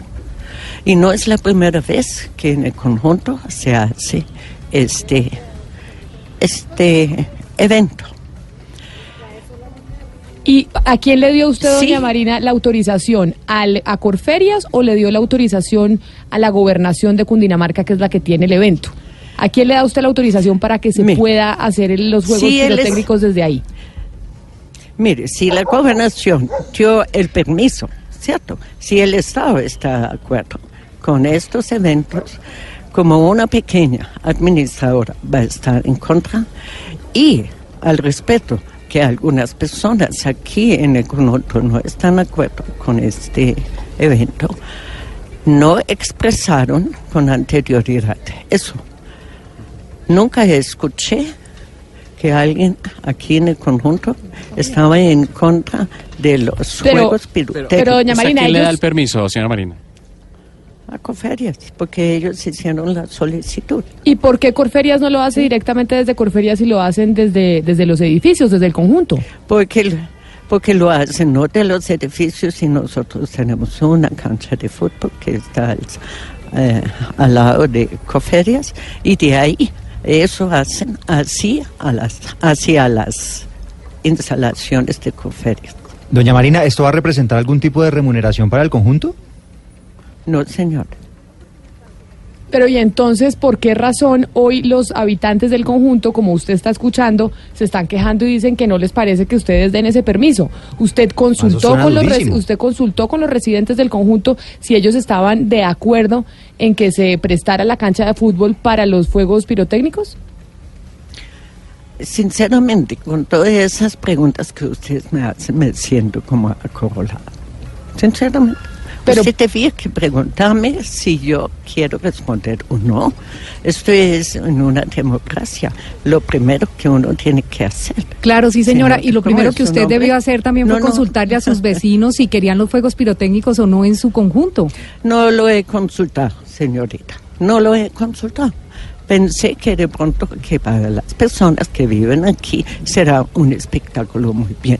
Y si un gobierno está de acuerdo con eso, ¿cómo no puede, puede estar en contra? Cuando usted habla de un gobierno, ¿se Y refiere a qué gobierno? existe algo también. Mire, ustedes saben, los, los juegos pir- pirotécnicos tienen una historia antigua, de la China antigua, de los franceses, ¿sí? Y entonces, dígame, ¿no, No. es un espectáculo bonito para los seres humanos? A mí me parece precioso y me encanta ver la pólvora. Lo que pasa es que como tenemos la queja de unos ciudadanos sí, que están bueno. residiendo en ese conjunto y dicen no estamos de acuerdo, por eso nos parecía importante hablar con entonces, usted. pues, En vez de preguntar, en primer lugar, aquí a la administración y preguntar cómo fue la cuestión, porque de una vez se fueron a la radio y a la televisión. ¿Usted cree que eso es un comportamiento correcto o adecuado?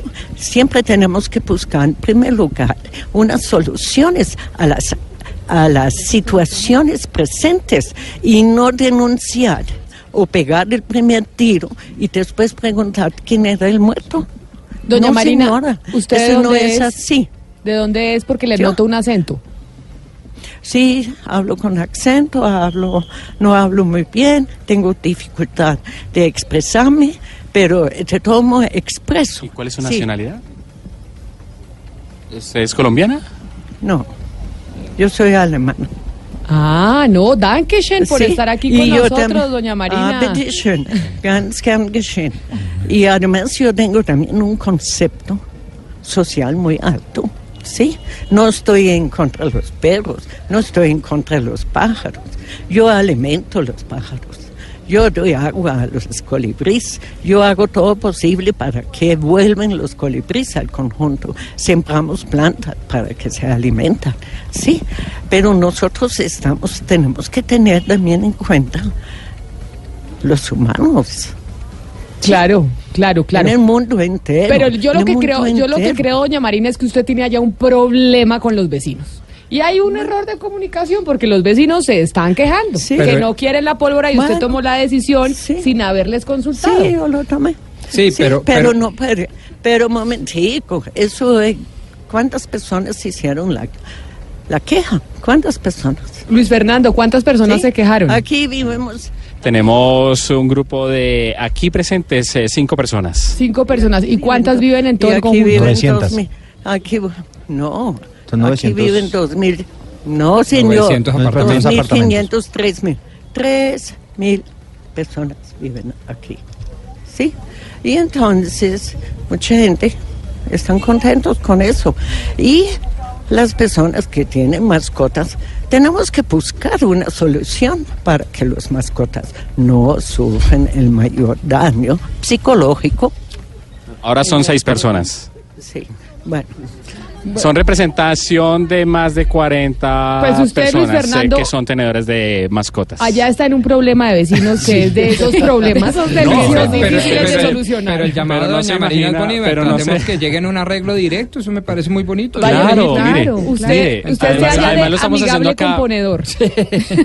Claro, mire, O por lo menos adicionalmente porque Marina, Marina está un poco disgustada conmigo, yo aquí ya la estoy abrazando. Eso es, Para que- así para empiezan que- los para que primero entienda, ella, ella no entendía que estábamos en directo y pues pensaba que yo le estaba poniendo la grabadora como si fuera una grabadora para, para grabarla. Estábamos, estábamos justamente en vivo acá y aquí con las personas queremos, queremos pedirles que se acerquen acá eh, porque el llamado justamente es qué posibilidad hay de poder hacer, usted que también entiende todos estos procesos de comunidad, de propiedad horizontal en, en el que estamos, ¿Cómo, ¿Cómo poder solucionar, llegar a un acuerdo para que, digamos, ellos están preocupados porque las mascotas van a sufrir esta noche a las 8 de la noche?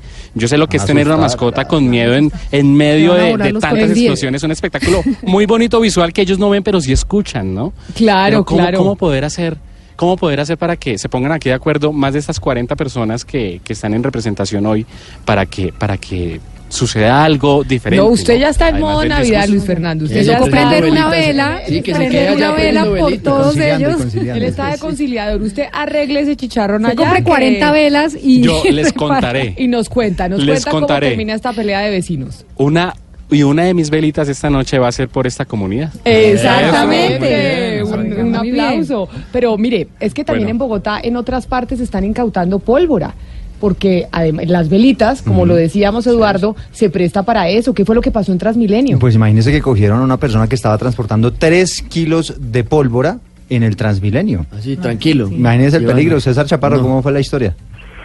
Eduardo Camila, buenas tardes. Pues la pólvora, entre la que se encuentran cuatro voladores, varias cajas de chispitas, cinco volcanes, los conocidos popularmente como totes, entre otros juegos pirotécnicos, sumaron tres kilos de pólvora que le fueron incautados por parte de la Policía de Transmilenio ciudadano que en ese momento se movilizaba al sistema. Recordemos que a esa hora, casi seis de la tarde, un bus que está totalmente lleno de pasajeros y este señor con voladores en este bus pues generó una alerta entre las autoridades y también pánico entre los ciudadanos que fueron precisamente los que alertaron a la policía, que llegaron al sitio, a una de las estaciones ubicadas en la calle 80 y allí incautaron eso. Lo único que le pasó al sorprendido su- eh, usuario fue que lo multaron y eh, el hombre se fue para la casa, pero las personas quedaron bastante indignadas por lo que ocurrió, pero la policía también dice y hace una advertencia que no ha sido el único cargamento incautado en las últimas horas. Tan solo en dos días en el sur de la ciudad, en la localidad de San Cristóbal y en Ciudad Bolívar, fueron incautados cerca de 800 kilos de pólvora que estaban siendo preparados ya para comercializarlos en el día o noche de las velitas aquí en la capital del país. Una situación pues que tiene bastante preocupadas las autoridades.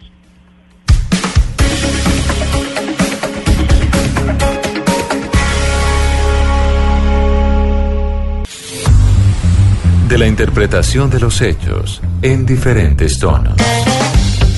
Mañanas Blue. Mañanas Blue. Colombia está al aire.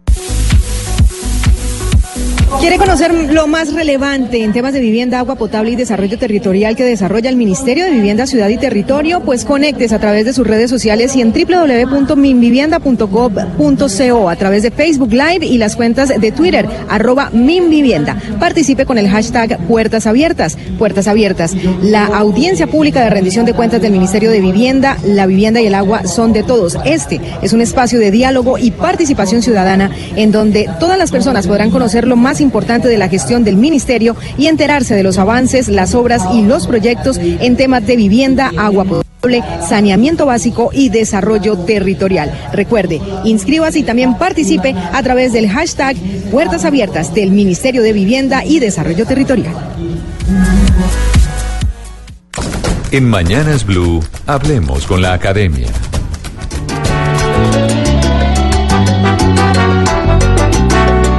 Esta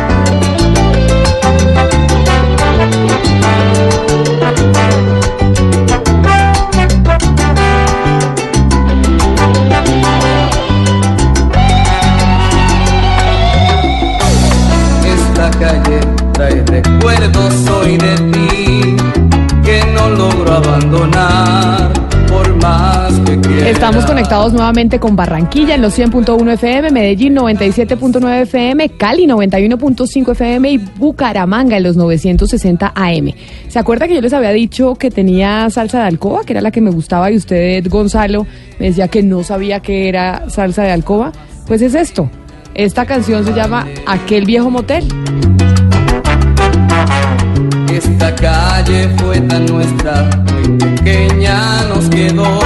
Cada parte de ella es reflejo de tu cuerpo. Al ver las luces veo. Y moteles en donde no se están usando ya tantos condones, porque según es lo que ha dicho el gobierno, don Santiago Ángel, han reconocido que es que los colombianos ya no estamos usando condón tanto como deberíamos.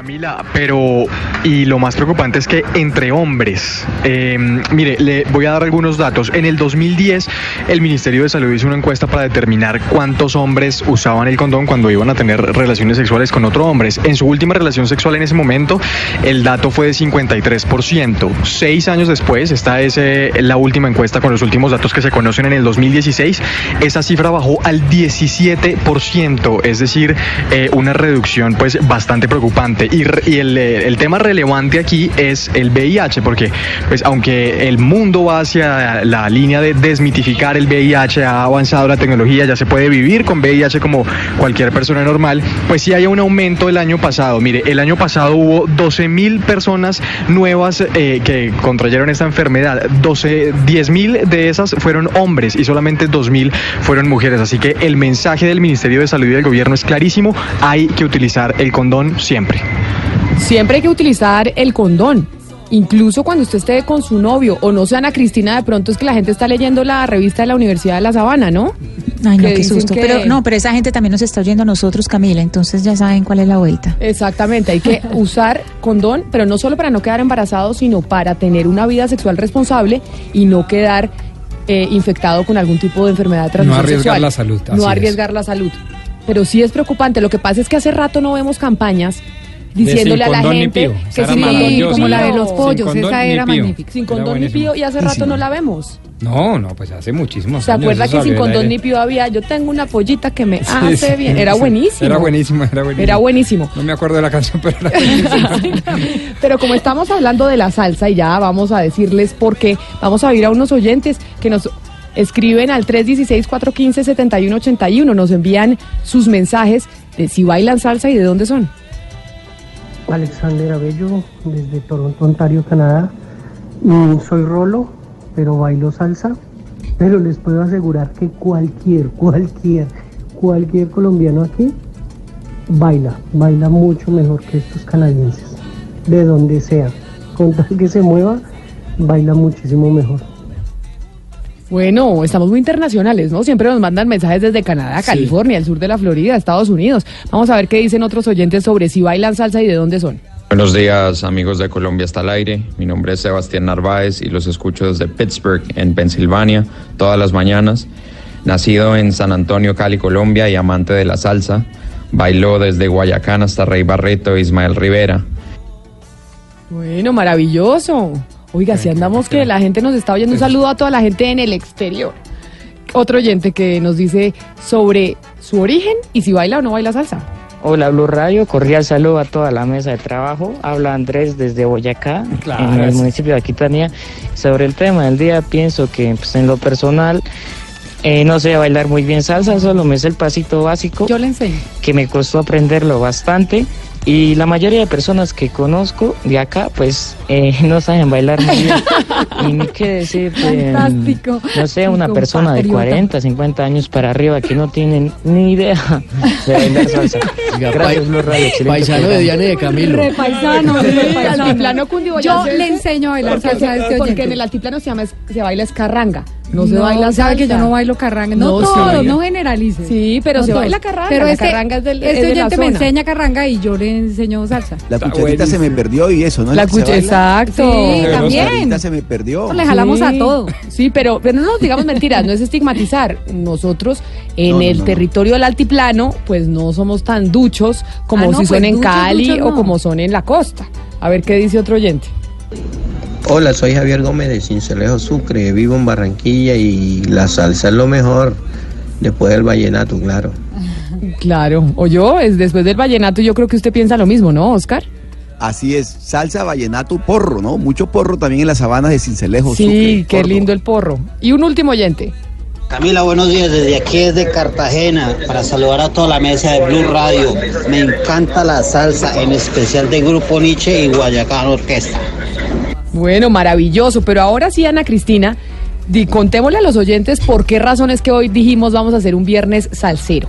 Y por qué le estamos preguntando a la gente de dónde es y si baila salsa, porque hemos estado con un misterio y la que tiene la información es usted porque hay toda una investigación desde la academia sobre este tema.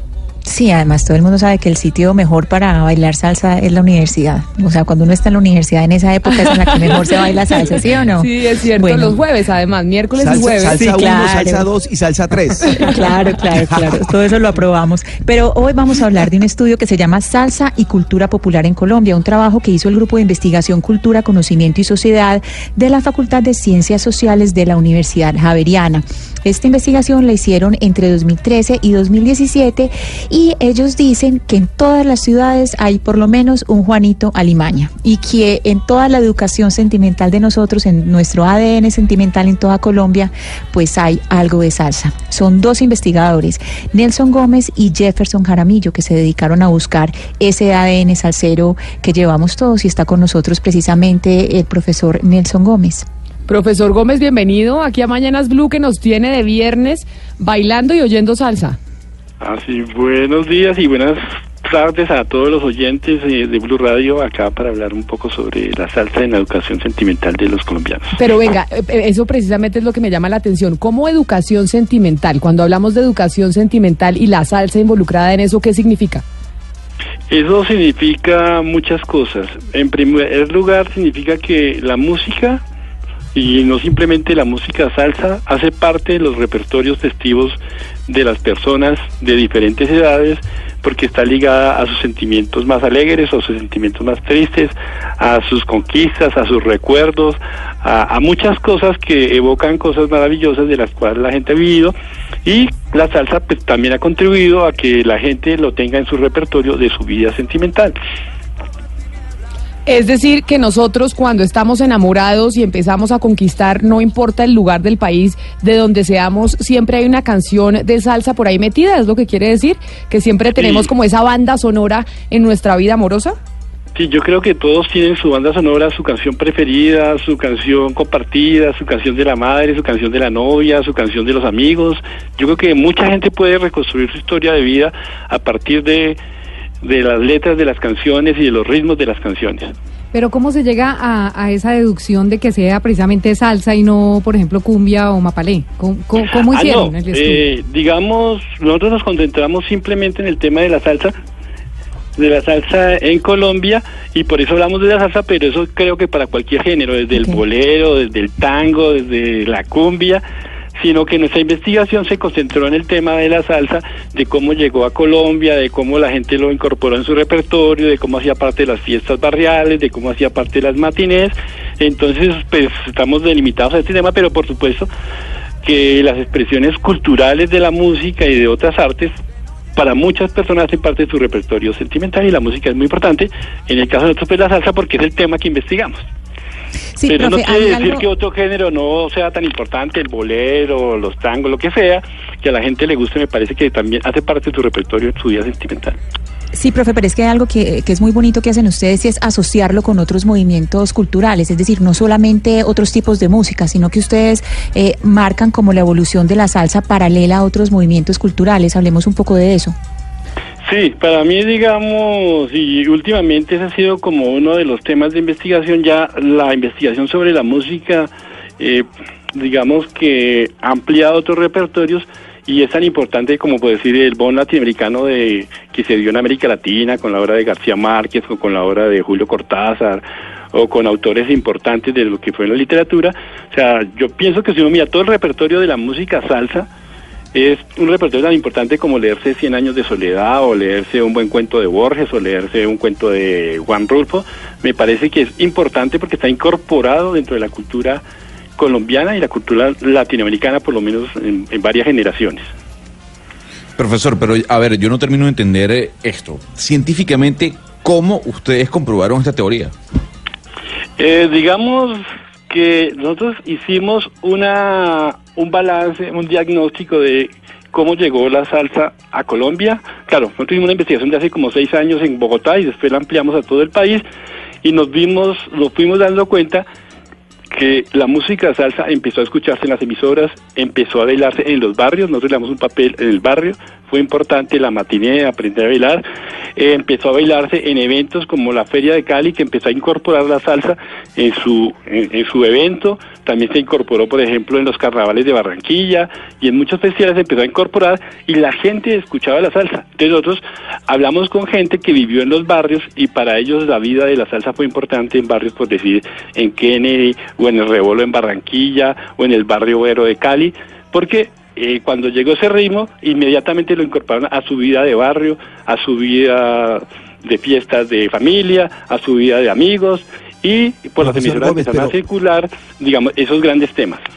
Profesor Gómez, pero en el caso, por ejemplo, de Barranquilla, ustedes en el estudio logran establecer, obviamente que en el caso de Barranquilla jugó un papel muy importante los llamados picós, los picós en los barrios, y la radio fue fundamental en, en esa primera parte en que, la, en que la salsa llegó a Barranquilla.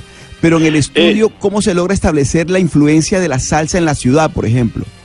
Eh, se logra por muchas razones. Primero porque la gente la vive en muchos barrios y hay barrios que nosotros logramos, porque nosotros hablamos no simplemente que hablamos con la gente que vivió el movimiento salsero, hablamos con investigadores, hablamos con músicos, hablamos con gente, con bailarines, eh, hicimos recorridos por las ciudades, participamos en eventos y fuimos construyendo, si se quiere, una cartografía de por qué la gente fue considerando la salsa tan importante. Si tú miras, eh, digamos, en la versión de, de la salsa, por ejemplo, el caso de Barranquilla, se escuchaba, porque además mi, mi familia es de origen barranquillero, les gustaba la sonora matancera y luego les empezó a gustar la salsa hacia finales de los años 60 y comienzo de los 70. Fue un proceso simultáneo que hacía parte de esos repertorios bailables. Podían bailar, por decir, una cumbia, pero también eh, una melodía de la Sonora Matancera y la salsa cuando entró con fuerza, América Latina se incorporó rápidamente a esos repertorios de baile de muchos jóvenes en el momento desde los años 70 y digamos ha ido evolucionando la música y ha ido digamos siendo parte importante. Si tú miras la Feria de Cali en este momento, pues puedes encontrar más de 400 academias de, ba- de baile y tienen su origen desde esa época de los finales de los años 60 y han consolidado un ritmo, han consolidado unos pasos, han consolidado una manera de bailarla, al igual que de hacer música como el grupo Nietzsche que estaban ahorita en los comentarios de los oyentes. Profesor, yo, yo tengo la siguiente versión sobre eh, la llegada de la salsa a Colombia. No sé si usted tiene la misma información. Lo, Sí. lo que entendemos en Cali es que la salsa llega, bueno, por dos puertos, por Barranquilla y por Buenaventura. Llegan los LPs, que son esas pastas, esos discos grandes. Camila, ¿se acuerda usted? Los, el, el long play. Y llegan con música de Pete Rodríguez, de Joe Cuba, bueno, salsa de Nueva York, llega a la ciudad de Cali, pero realmente el primer concierto de salsa en Colombia es durante una feria en la caseta panamericana de Richie Ray y Bobby Cruz. ¿Es la misma información que usted maneja, sí? Sí, es la misma información. Y también hay, como se diría, hay muchos, que también es muy propio dentro del mundo salsero, hay muchos mitos que nosotros decimos, muchos mi- mitos de origen, que la gente piensa que fue primero aquí o fue primero allá. Yo creo que fue un proceso donde hay que tener en cuenta cierta simultaneidad. Así como llegaron los acetatos, por supuesto, que circulaban por los puertos, pero así como llegaron a Buenaventura, llegaban a Barranquilla. Por ejemplo, en el Rap P100, si hay oyentes de Barranquilla, Rap P100, que fue uno de los estaderos famosos de Barranquilla, él compraba, por decir algo, 200, 400 acetatos a la gente que llegaba al puerto y lo mismo pasó en Cartagena y fueron circulando los discos, pero simultáneamente a eso, eh, la radio estaba transmitiendo la música, salsa, simultáneamente a eso, la gente ya conocía los ritmos cubanos, afrocubanos, entonces había cierta sintonía porque esa música siempre se asoció con el baile, entonces cuando llegó la salsa, porque la salsa también, mm, digamos, hace parte de, retomó mucho de la música cubana, de los sones cubanos, de los boleros, de muchos elementos de la música con arreglos modernos, contemporáneos, por supuesto, a partir de la Fania, entonces se incorpora simultáneamente. Claro, hay un mito que llegó y que fue el primer acetato y el segundo acetato, por ejemplo, yo tengo historias de personas que, que realmente, por ejemplo, decían los, los cuando se hacían arreglos de, de los aviones, viajaban, por ejemplo, a Bianca, que viajan a Puerto Rico, la gente iba a arreglar y traía discos de Puerto Rico y Nueva York, y habían otros muchos canales por donde la gente traía discos. Porque tú sabes que la inmigración también que ha habido de latinoamericanos, o sea, el mercado es muy grande. Poner un solo punto es muchas cosas simultáneamente, pero también lo que uno tendría que preguntar es por qué a la gente le gustó, por ejemplo, el concierto de Richie Ray y Bobby Cruz. Cuando se dio ese concierto, ya conocían a Richie Ray y Bobby Cruz los caleños. Es más, ya habían acelerado un poco el jalajala que venía en 33 revoluciones, lo habían puesto en 45 y ellos les dicho, oye, mira, van a ir a Cali y ellos han acelerado tu música y, y ellos tienen una manera de bailarla porque ya para ellos, cuando llega Richie Ray a ese concierto, que es como un gran boom para muchas generaciones de caleños, pues, Pues- ya estaba en el ambiente de la, la salsa y la estaban bailando los caleños también. Por cuenta de ese estudio que hicieron ustedes sobre la salsa, nos tienen aquí oyendo salsa y preparados para bailar este viernes de velitas. Y Gonzalo, que es el encargado de la música y de nuestro playlist de todos los días, pues hizo una lista de salsa. Gonzalo, pero dentro de esa lista usted tiene que tener algo del maestro Yuri Buenaventura, ¿o no? Pero por favor, y una oda a la ciudad de Cali.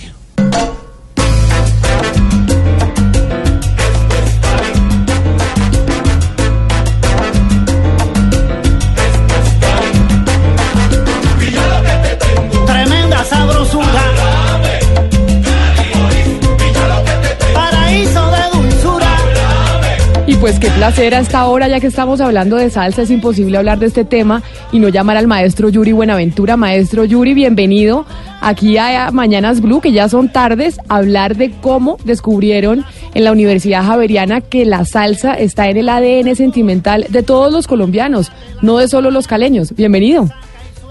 Muy, muy buenas tardes, Camila. ¿Cómo está usted? Un placer. Maestro, ¿y usted pensaba eso también, que esto de la salsa era algo que estaba en el ADN de todos nosotros y no solo de la gente en Cali? Porque acá hicimos el recorrido y dijimos, los del altiplano cundiboyacense como Pocón, Pocón, el tema de la salsa, pero acá nos está diciendo la academia que es un poco distinto. Eh, sí, es que el, el termómetro de eso hoy se mide mucho por las redes sociales, pero el salsero o el rumbero eh, eh, no, no, no obligatoriamente no funciona por las redes sociales. Es decir, hay un, hay un termómetro que, que se cree como si la red, la red social fuese el termómetro correcto, puntual, el, efectivo, y posiblemente no. Posiblemente la gente que vive en el Pacífico no, no frecuenta las redes, pero es una es un porcentaje de personas que, que escuchan salsa. Yo creo que la salsa es como una columna vertebral y están los otros géneros, evidentemente en una fiesta o en una reunión cultural nuestra de nuestro país, eh, tendrían a ser los brazos, las piernas, la cabeza, pero, pero la columna vertebral para mí es la salsa porque uno eh, vuelve a la salsa, es decir, en una fiesta o en cualquier eh, programación musical uno regresa a la salsa, va a la salsa, eh, se Maestro mueve pero vuelve a la, como, como si ese fuese un elemento fundador, digamos, de, de la, de la federación de lo que es el concepto panamericano, latinoamericanista, ¿no? Maestro Yuri Buenaventura, para usted, ¿qué es la salsa? Usted que la, la- la- la- se encargó desde París, desde Francia, divulgarla a todo el mundo, para usted, ¿qué significa la salsa?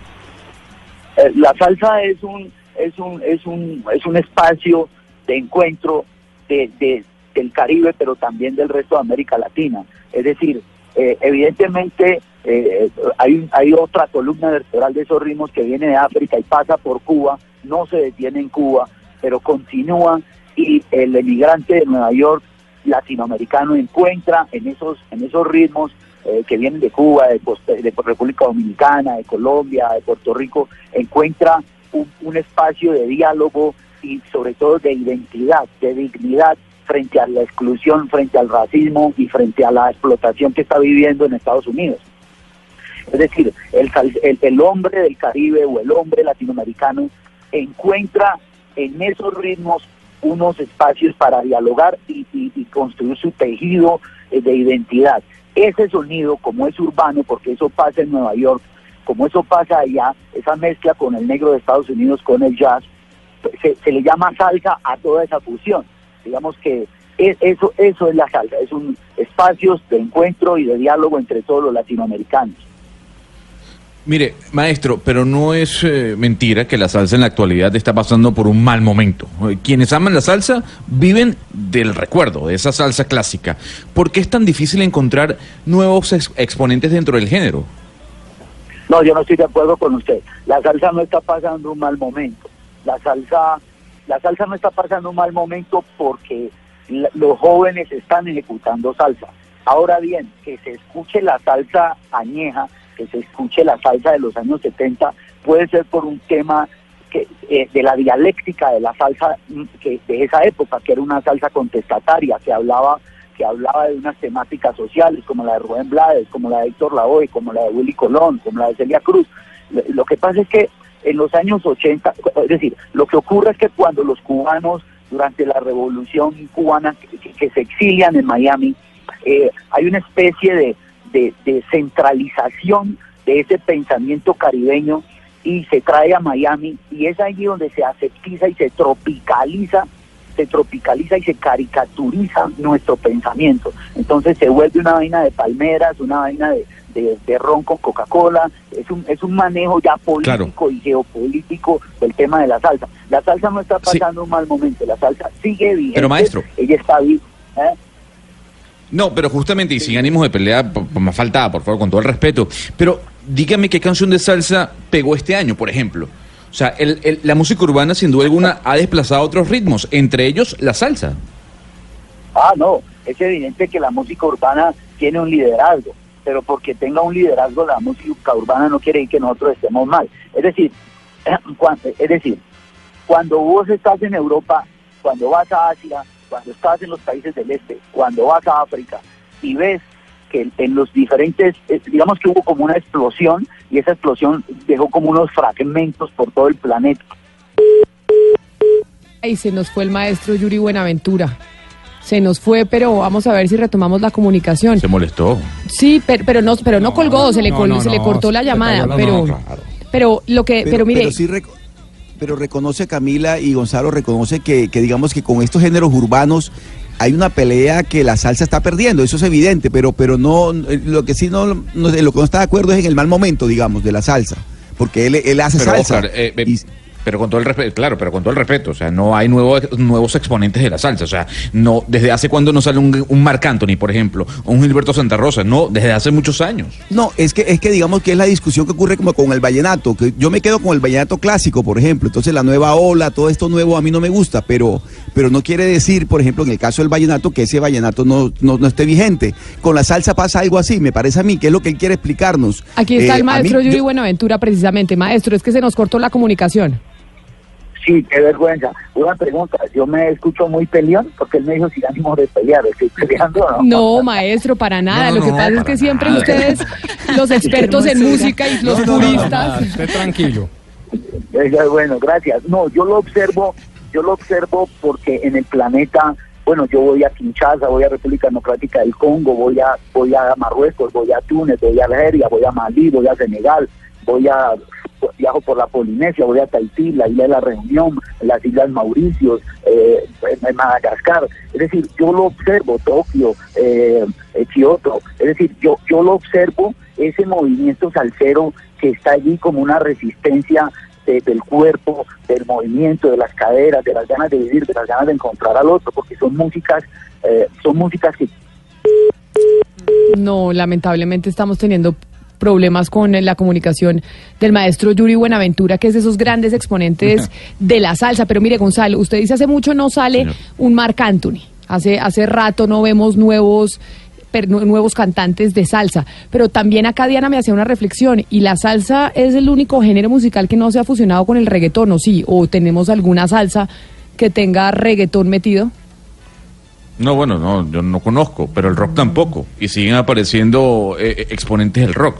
O sea, lo que te quiero, lo que quiero decir es Camila oyentes, no, y no es por defender el género. O sea, puede ser del jazz también. Lo que quiero decir es que en el tema de la salsa vivimos una gran época en los 70, una muy buena época en los 80, en los 90 con el surgimiento de cantantes como Jerry Rivera, como el propio Marc Anthony. Lo que quiero decir es que en la actualidad no hay un gran exponente que lleve la música a donde estaba hace algunos años. Y eso no, y eso no hay que ocultarlo.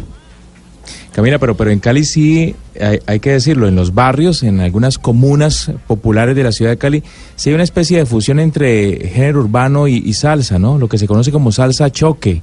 Tiene algo de reggaetón, de rapeo, de, de rap y, de, y de salsa.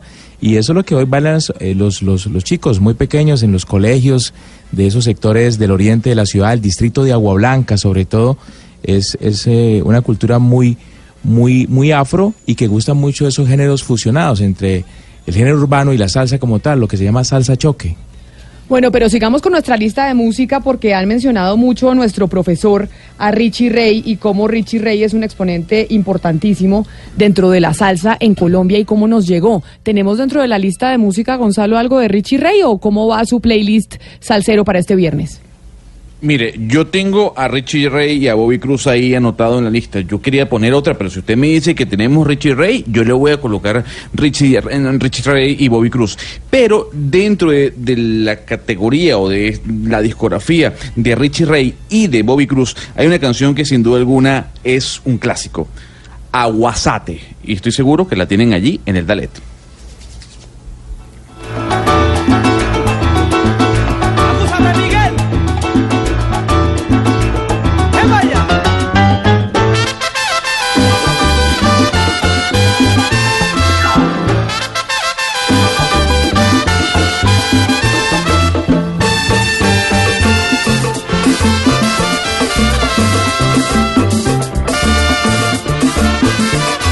Aquí tengo como una discusión entre expertos, Gonzalo. ¿Cómo se llama esta canción, Hugo? Es agúzate. Agúzate. ¿Y usted de dónde Ah, sacó, agúzate, Gonzalo, que aguasate? Bueno, discúlpeme, no, bueno, me equivoqué, pero... Aquí, Camila, aquí el rockero no, Me maestro, puedo dijo, ¿cuál equivocar, no, me puedo equivocar, ¿no? ¿Y qué significa? El maestro dijo, para los ¿cuál que sería? no sabemos, estamos un poco alejados. ¿Qué significa abúsate? Agúzate, pero ya que estamos oyendo a Richie Ray y Bobby Cruz, cuéntenos la historia, usted, Hugo Mario, en el Valle del Cauca, cómo llega la salsa a Cali, cómo llega la salsa a esa región del país que es la más salsera y que usted dice que es el sitio del planeta en donde mejor salsa se baila. Si no, llega, como lo decía hace un instante, por Buenaventura, en, los, en los buques, en los barcos de la flota mercante gran colombiana, llegan esos, esos eh, acetatos con música de Nueva York, música salsa que se hacía en Nueva York de Pete de Ismael Rivera, de Tony Pavón, de Joe Cuba. Pero cuando la, los, los caleños realmente ven por primera vez una banda de salsa, una orquesta de salsa, es en el año 1968, hace 50 años, durante una feria, porque llegaron aquí dos señores desde Nueva York. Llegó Richie Ray con Bobby Cruz, Richie Ray el pianista, Bobby Cruz su vocalista, y esto fue una locura. Es como si hubieran llegado los Beatles a la ciudad de Cali, eh, Camila, eh, tanto que salió Andrés Caicedo, el escritor caleño, eh, reconocido en, esa época, en, en los 60, y, y sale a la calle y hace una gran manifestación con un grupo de ciudadanos diciendo que gracias a- al destino, pues la, la ciudad de Cali había recibido la salsa y podíamos salir de, de- la música que nos se, se había tomado la ciudad, que era música paisa, música tropical que hacían los hispanos, los graduados, eh, música que hacía Loco Quintero, eh, Rodolfo Aicardi, y llega la salsa para quedarse gracias a gente como Andrés Caicedo, que en ese momento, digamos, lideraban la cultura caleña. Así llegó la salsa con Richie Ray y con Bobby Cruz.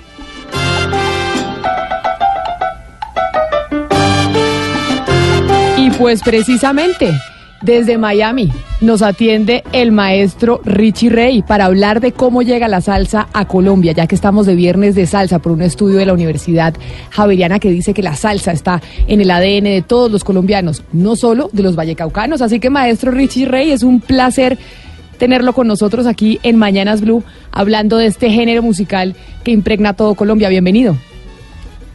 Ah, bueno, buenas tardes, sí, eh, feliz de poder compartir con ustedes y con todos los amigos, los salseros, y hablar un poquito de, wow, esta gran trayectoria que ha tenido eh, la música de la salsa.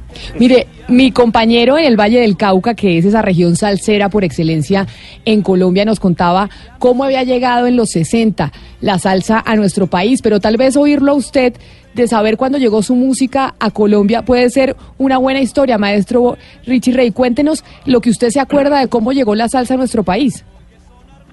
Bueno, sí, eh, nosotros estábamos en todavía, eh, como decir, en nuestros comienzos, ¿no? Estábamos comenzando, eh, experimentando con diferentes ritmos, combinando diferentes cosas. Eh, y hubo una comunicación de parte de una persona de Colombia para nosotros ir allá.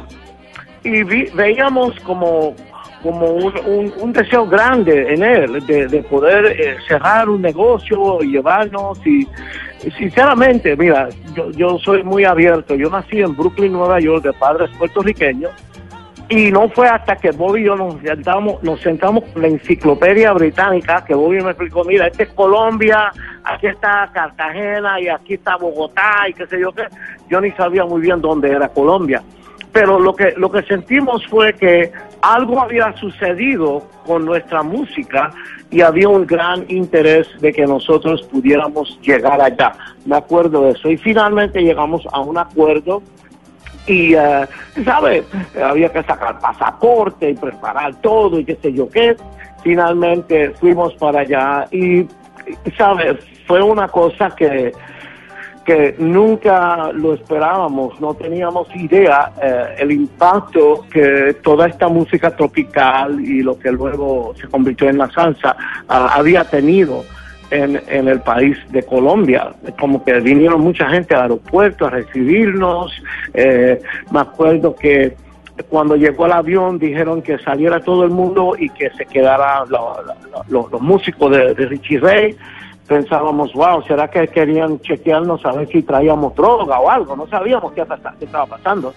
Pero luego nos dimos cuenta que había montones de gente eh, esperando que llegáramos nosotros, ya conocían la música, nos gritaban los títulos, cantaban los coros y bueno, fue el comienzo de, ¿cómo te puedo decir? Una historia, un romance entre todo lo que es el país de Colombia y la orquesta de Richie de Cruz.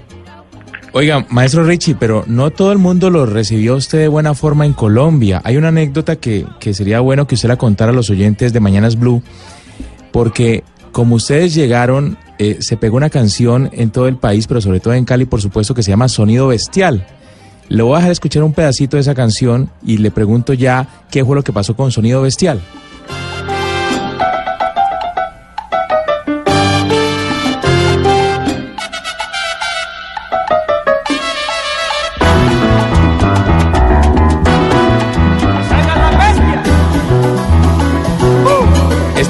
Este es un clásico suyo, maestro Richie, eh, en donde se habla de las bestias y del sonido bestial. La Iglesia Católica se escandalizó y salieron los obispos de, de- esa época a rechazar la llegada suya y la de Bobby Cruz a Colombia porque decían que usted le cantaba al demonio, al diablo. ¿Cómo fue eso? Bueno, eh, nuestra llegada a Colombia era antes de nuestra conversión al, al cristianismo, mucho antes. Y nosotros no conocíamos nada de Biblia ni nada de nada. Eh, la canción eh, El sonido bestial fue un esfuerzo de, como decir, eh, decir algo, eh, darnos a conocer, como un grito de eso, de una gente joven que, que quieren proclamar algo, no sé qué.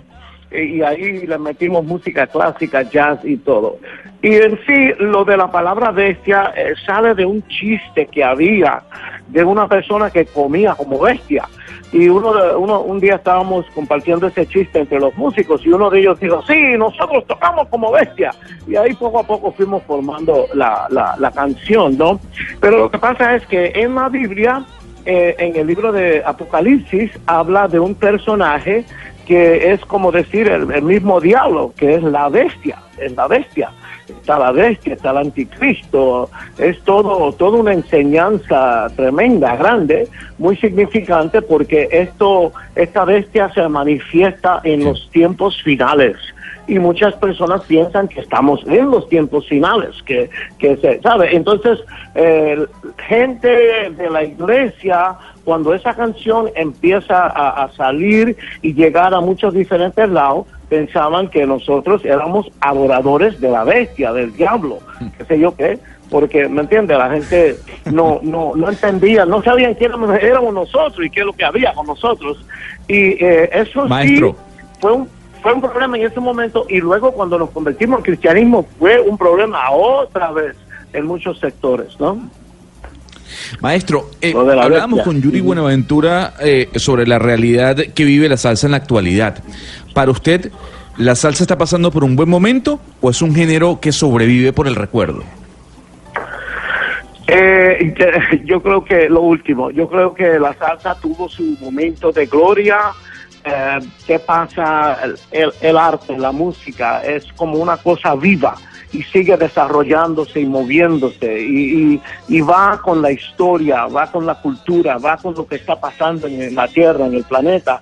Y yo creo que la salsa, eh, sabe, tuvo sus mejores momentos.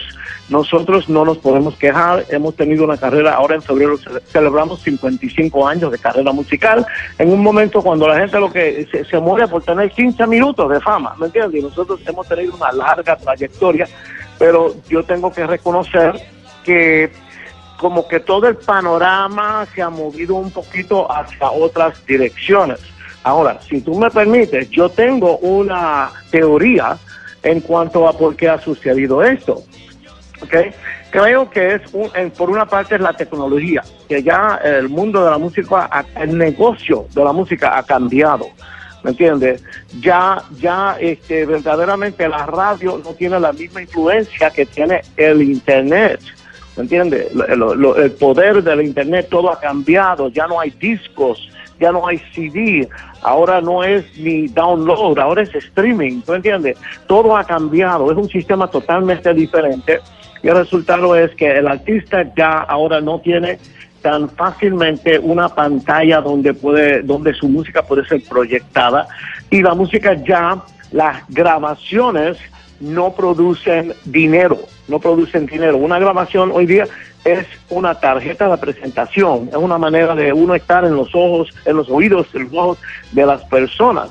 Entonces hay un hay, hubo un gran fallo que nosotros lo vimos años atrás Bob y yo lo vimos que sucedió con la salsa y es que más o menos para el tiempo de nuestra conversión, nosotros nos convertimos en el 74, más o menos para ese tiempo, eh, hubo un cambio, un cambio en la, en la salsa. Antes era la salsa gorda, la descarga, la salsa clásica, qué sé yo qué, pero ahí entró lo que primeramente entró como la salsa sofisticada, luego se convirtió en la salsa romántica y luego se convirtió en la salsa erótica. Muérdeme un canto, vamos a la cama, que si las sábanas, que si esto y lo otro.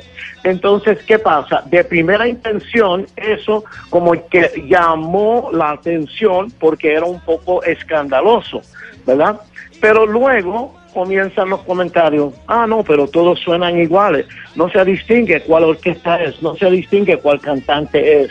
Cambió el asunto de la gente a oír música al video. Oh, oh, ahora es el muchachito con las dos pantallitas y las muchachas semidesnudas bailando. Tú sabes, todo cambió, todo cambió y de primera intención llamó la atención, pero luego comenzó a, a aburrir la gente. Se dieron cuenta que ya esta música no tenía la misma intensidad, la misma intención, que era un poco diferente. ¿Qué pasa? En ese proceso surge el concepto que solamente la salsa vieja es la buena. Es, verdad. que entre, entre los puristas de la salsa y la gente que rechaza la nueva salsa, que lo mismo pasa, maestro Richie Rey, con el vallenato, como nos explicaba Oscar, que está el purista del vallenato y que rechaza lo nuevo que viene del género. Exacto, no. Entonces, ¿qué pasa? La, la radio, lo- los medios que son los que proyectan la- la- el arte, entonces no quieren oír de nada nuevo. Ningún joven talentuoso que pudiera ser tremendo salsero no va a hacer nada si trata de hacer salsa. Pero si se va al rap, si se va al reggaetón, se le abre la puerta, porque eso es lo que está pasando ahora. Hay muchos, hay muchos reggaetoneros hoy día que pudieran ser tremendos soneros. ¿Me entiendes? Pero no le no le dan oportunidad a, a, a- a- nada que sea nuevo. Entonces, tú sabes cómo es. Mira, Richie Ray, Bobby Cruz, la verdad, somos un par de dinosaurios, ¿tú me entiendes? Y los dinosaurios terminan ¿dónde? En un museo. Pues hay ¿Me que hacer, no, pero maestro, maestro, hay que hacer la campaña acá con los expertos musicales o yo, Gonzalo, hay que darle también el espacio a los nuevos salseros y que la, la salsa buena no es solo la clásica, porque lo está diciendo ni más ni menos que el maestro de maestros. Pero, mira, cuando nosotros empezamos, yo me acuerdo que Tito Puente, que era el rey del mambo, que sé yo, que dijo, ah, no, la salsa es para los espaguetis. Tú sabes, nosotros vinimos con algo, nosotros, nosotros veníamos con algo nuevo, porque hay que, la cosa, el arte es mantener lo rico, lo lindo, lo, lo precioso Sí. de lo antiguo y darle un- una, una chispita, algo, ¿verdad? Que lo renueve, ¿me entiendes? Que lo ponga al día pero la cosa ha cambiado tanto, eh, verdaderamente la salsa de hoy. Por ejemplo, para mí, Mark Anthony es tremendo cantante, Dios lo bendiga, tiene un talento, tiene la habilidad de expresar, se te paran los pelos, las mujeres lloran, bla, bla, bla. Amén. Pero no es un cantante salsero tradicional. ¿Me entiendes? Es más cantante, él es un cantante, un verdadero cantante, ¿tú sabes? Entonces, porque el, el sonero de antes era, era un poquito diferente, ¿me entiendes? Entonces, am, nada, siempre eh, hay mucho talento, pero Sin yo duda. creo que todas las cosas, todos los factores se han combinado de una manera que, wow, yo Maestro. no sé, tuvieran, tuvieran que surgir otro Richie Ray Bobby Cruz, o otro fenómeno eh, de- con salsa gorda, tú sabes, que, traiga de una manera que pueda romper todo esto negativo que está pasando ahora mismo, ¿no? Maestro Richie Rey, qué gran conversación. Nos parecía importantísimo contar con usted en este tema de viernes que estábamos tratando sobre la investigación de la salsa y siempre es un placer contar con su presencia. Así que muchas gracias por estar con nosotros hoy aquí en Blue Radio.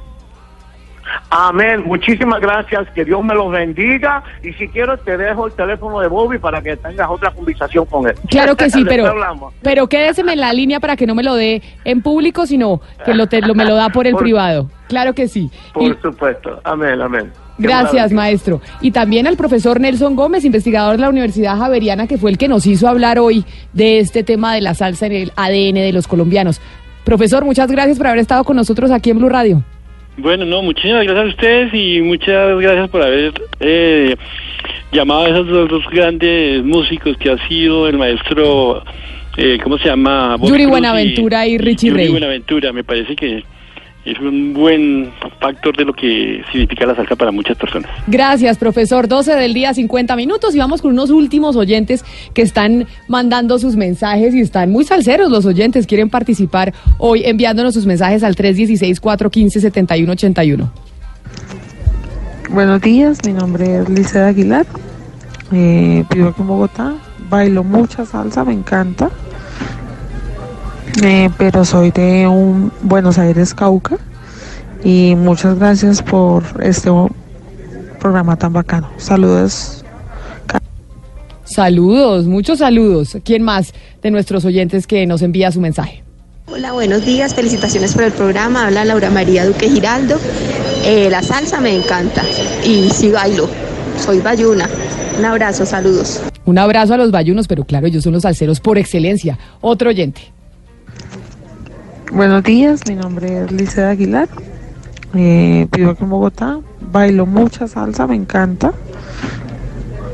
Eh, pero soy de un Buenos Aires, Cauca. Quiero mandarle un saludo muy especial a un oyente que está en un amarillo aquí en Bogotá, que nos está oyendo muy salsero, que es don José de Jesús Tarazona, un taxi amarillito que está en Bogotá y nos oye y está feliz con la salsa. Así que, don José de Jesús Tarazona, le mandamos un abrazo muy especial acá desde Mañanas Blue. Y vamos con un último oyente. Buenas tardes.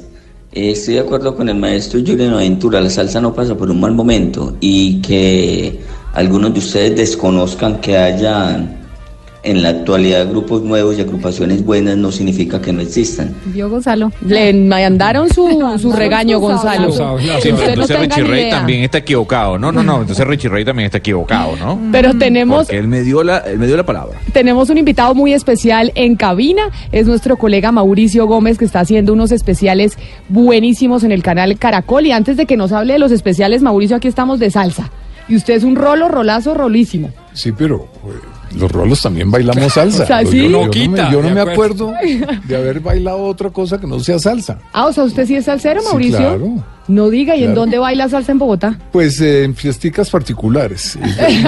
Ya, ya no vamos a los sitios públicos por cuestión de edad, pero, pero yo no me acuerdo de haber bailado otra cosa que no sea salsa. O sea que usted va en contra de la teoría que yo digo que la gente del altiplano cundiboyacense no, no es tan buena bailando salsa. Bueno, yo creo que no somos tan buenos como los bayunos, Pero yo creo que todos los bogotanos le jalamos a la, a la salsa también. A la- así bailemos mal, como dice Sí. Pombo, que es cuestión de actitud. Bailamos mal, pero bailamos de todo. Pero lo bailamos, sí. Pero lo bailamos. Mauricio está con nosotros porque vamos a hablar de un especial que empieza sobre las motos, porque las motos se han tomado Colombia. Parecemos casi hoy en día como una ciudad asiática. Uno a veces piensa que esto se puede llegar a convertir como en Vietnam.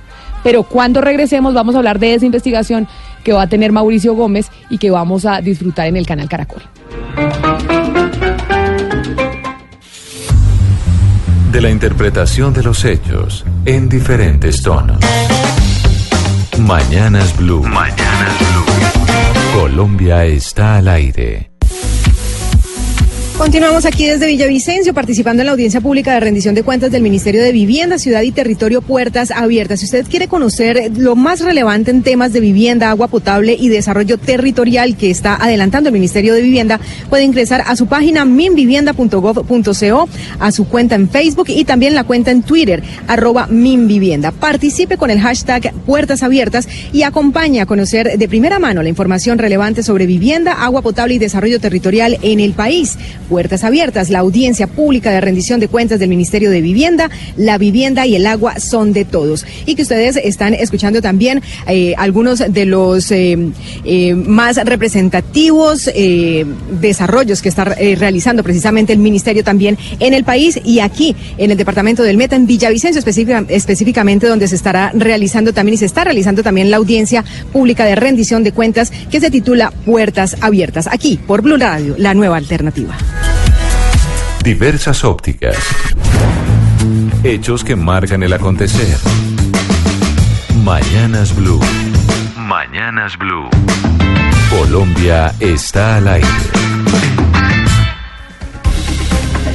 Y vamos a las 12 del día, 55 minutos, con una última canción de salsa, Gonzalo, para que ambientemos esta investigación de Mauricio de las motos que están por ahí, por las calles de Colombia, con un poquito de música.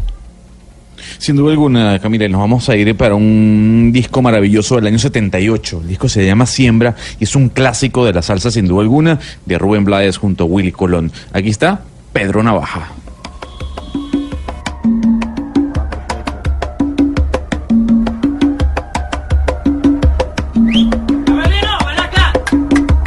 Por la esquina del viejo barrio lo vi pasar. Y así don Mauricio le ambientó su informe sobre las motos para que nos cuente, porque acá estábamos hablando fuera de micrófonos y decía Diana, es que hoy en día hay tantas motos en Colombia porque se entregan con una galleta. O en un tarro de galletas, dicen, se entregan hoy en día las motos. ¿Sí es así? Un tarro de galletas, que están Pues- famosos los tarros de galletas. Bueno, los tarros de galletas no. No se metan eso tranquilo. No sé cómo sea eso, porque eso parece que va para otra historia, Sí. pero hay la idea, e incluso hay compañías que ponen publicidades en las que con solo la letra, la cédula le podrían entregar a una moto. Eso no es, no es así tan cierto. En realidad, uno muestra la, la cédula para comprar una moto e inmediatamente por el número de la cédula se ponen a averiguar esa persona si ha pagado o no deudas que ha tenido anteriormente. Entonces, un vendedor de motos no le va a soltar una moto a alguien sin poder estudiar un poquito si le va a poder pagar el cliente o no. Ahora, sobre la- el pase mismo, los controles varían mucho dependiendo de- de- del sitio en el país. O sea, hay sitios en donde se están volviendo más exigentes, como en Bogotá, en donde la persona que está tomando unos cursos teóricos o prácticos tiene que poner su huella al final de cada curso. O sea para que- corroborar que sí para los hizo. corroborar que sea la misma persona. ¿no? La va a manejar. Que nadie le está sacando el pase a esa persona yendo a los cursos por esa persona que no puede ir. Claro. Entonces ahora están por lo menos exigiendo la huella. Mauricio, el objetivo de esta investigación de las motos, ¿por qué razón a usted se le vino a la cabeza que había que hacer una investigación de motos para mostrarle al país lo que estaba pasando con este medio de transporte? Yo creo que eh, la razón fue que las motos se desbordaron. O sea, eh, nos agarró eh, este, este fenómeno las motos, nos agarró con un país que no tiene legislaciones ni en el campo ambiental. eh, se están hasta ahora pensando eh, reglamentar el uso, el- la manera como se deben comprar los cascos, el- la luz automática cuando se prende una moto que debería ser obligatoria porque es lo que más deja, sobre todo pues, obviamente por la noche, ver que un, un motociclista está adelante o detrás de uno, eh, la reglamentación de los frenos, todo eso está apenas empezando como a reglamentarse. Y todo esto que usted investigó lo vamos a ver a qué horas, es decir, la gente porque uno a veces dice, uy, Dios mío, los motociclistas, qué peligro. ¿Qué vamos a ver y a qué horas? Eso se vería a partir del domingo en eh, Noticias Caracol de las 7 de la noche y se va a ver el domingo, lunes, martes, miércoles. El jueves no, por lo que hay el noticiero, Noticiero del Congreso. del Congreso. Y el viernes, o sea, va a haber eh, cinco informes sobre las motos.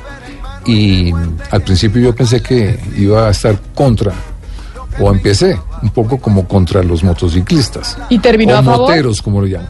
No estoy completamente a favor porque todos sabemos que son a veces muy irresponsables y todo, pero yo creo que los que los critican no se dan cuenta de las condiciones en las que tienen los moteros o motociclistas, las, las condiciones en las que tienen, por ejemplo, en Bogotá, la- los huecos que hay en, la en- en esta ciudad donde se matan todos los días. Sí, hay muertos, peligro. hay muertos por esos huecos.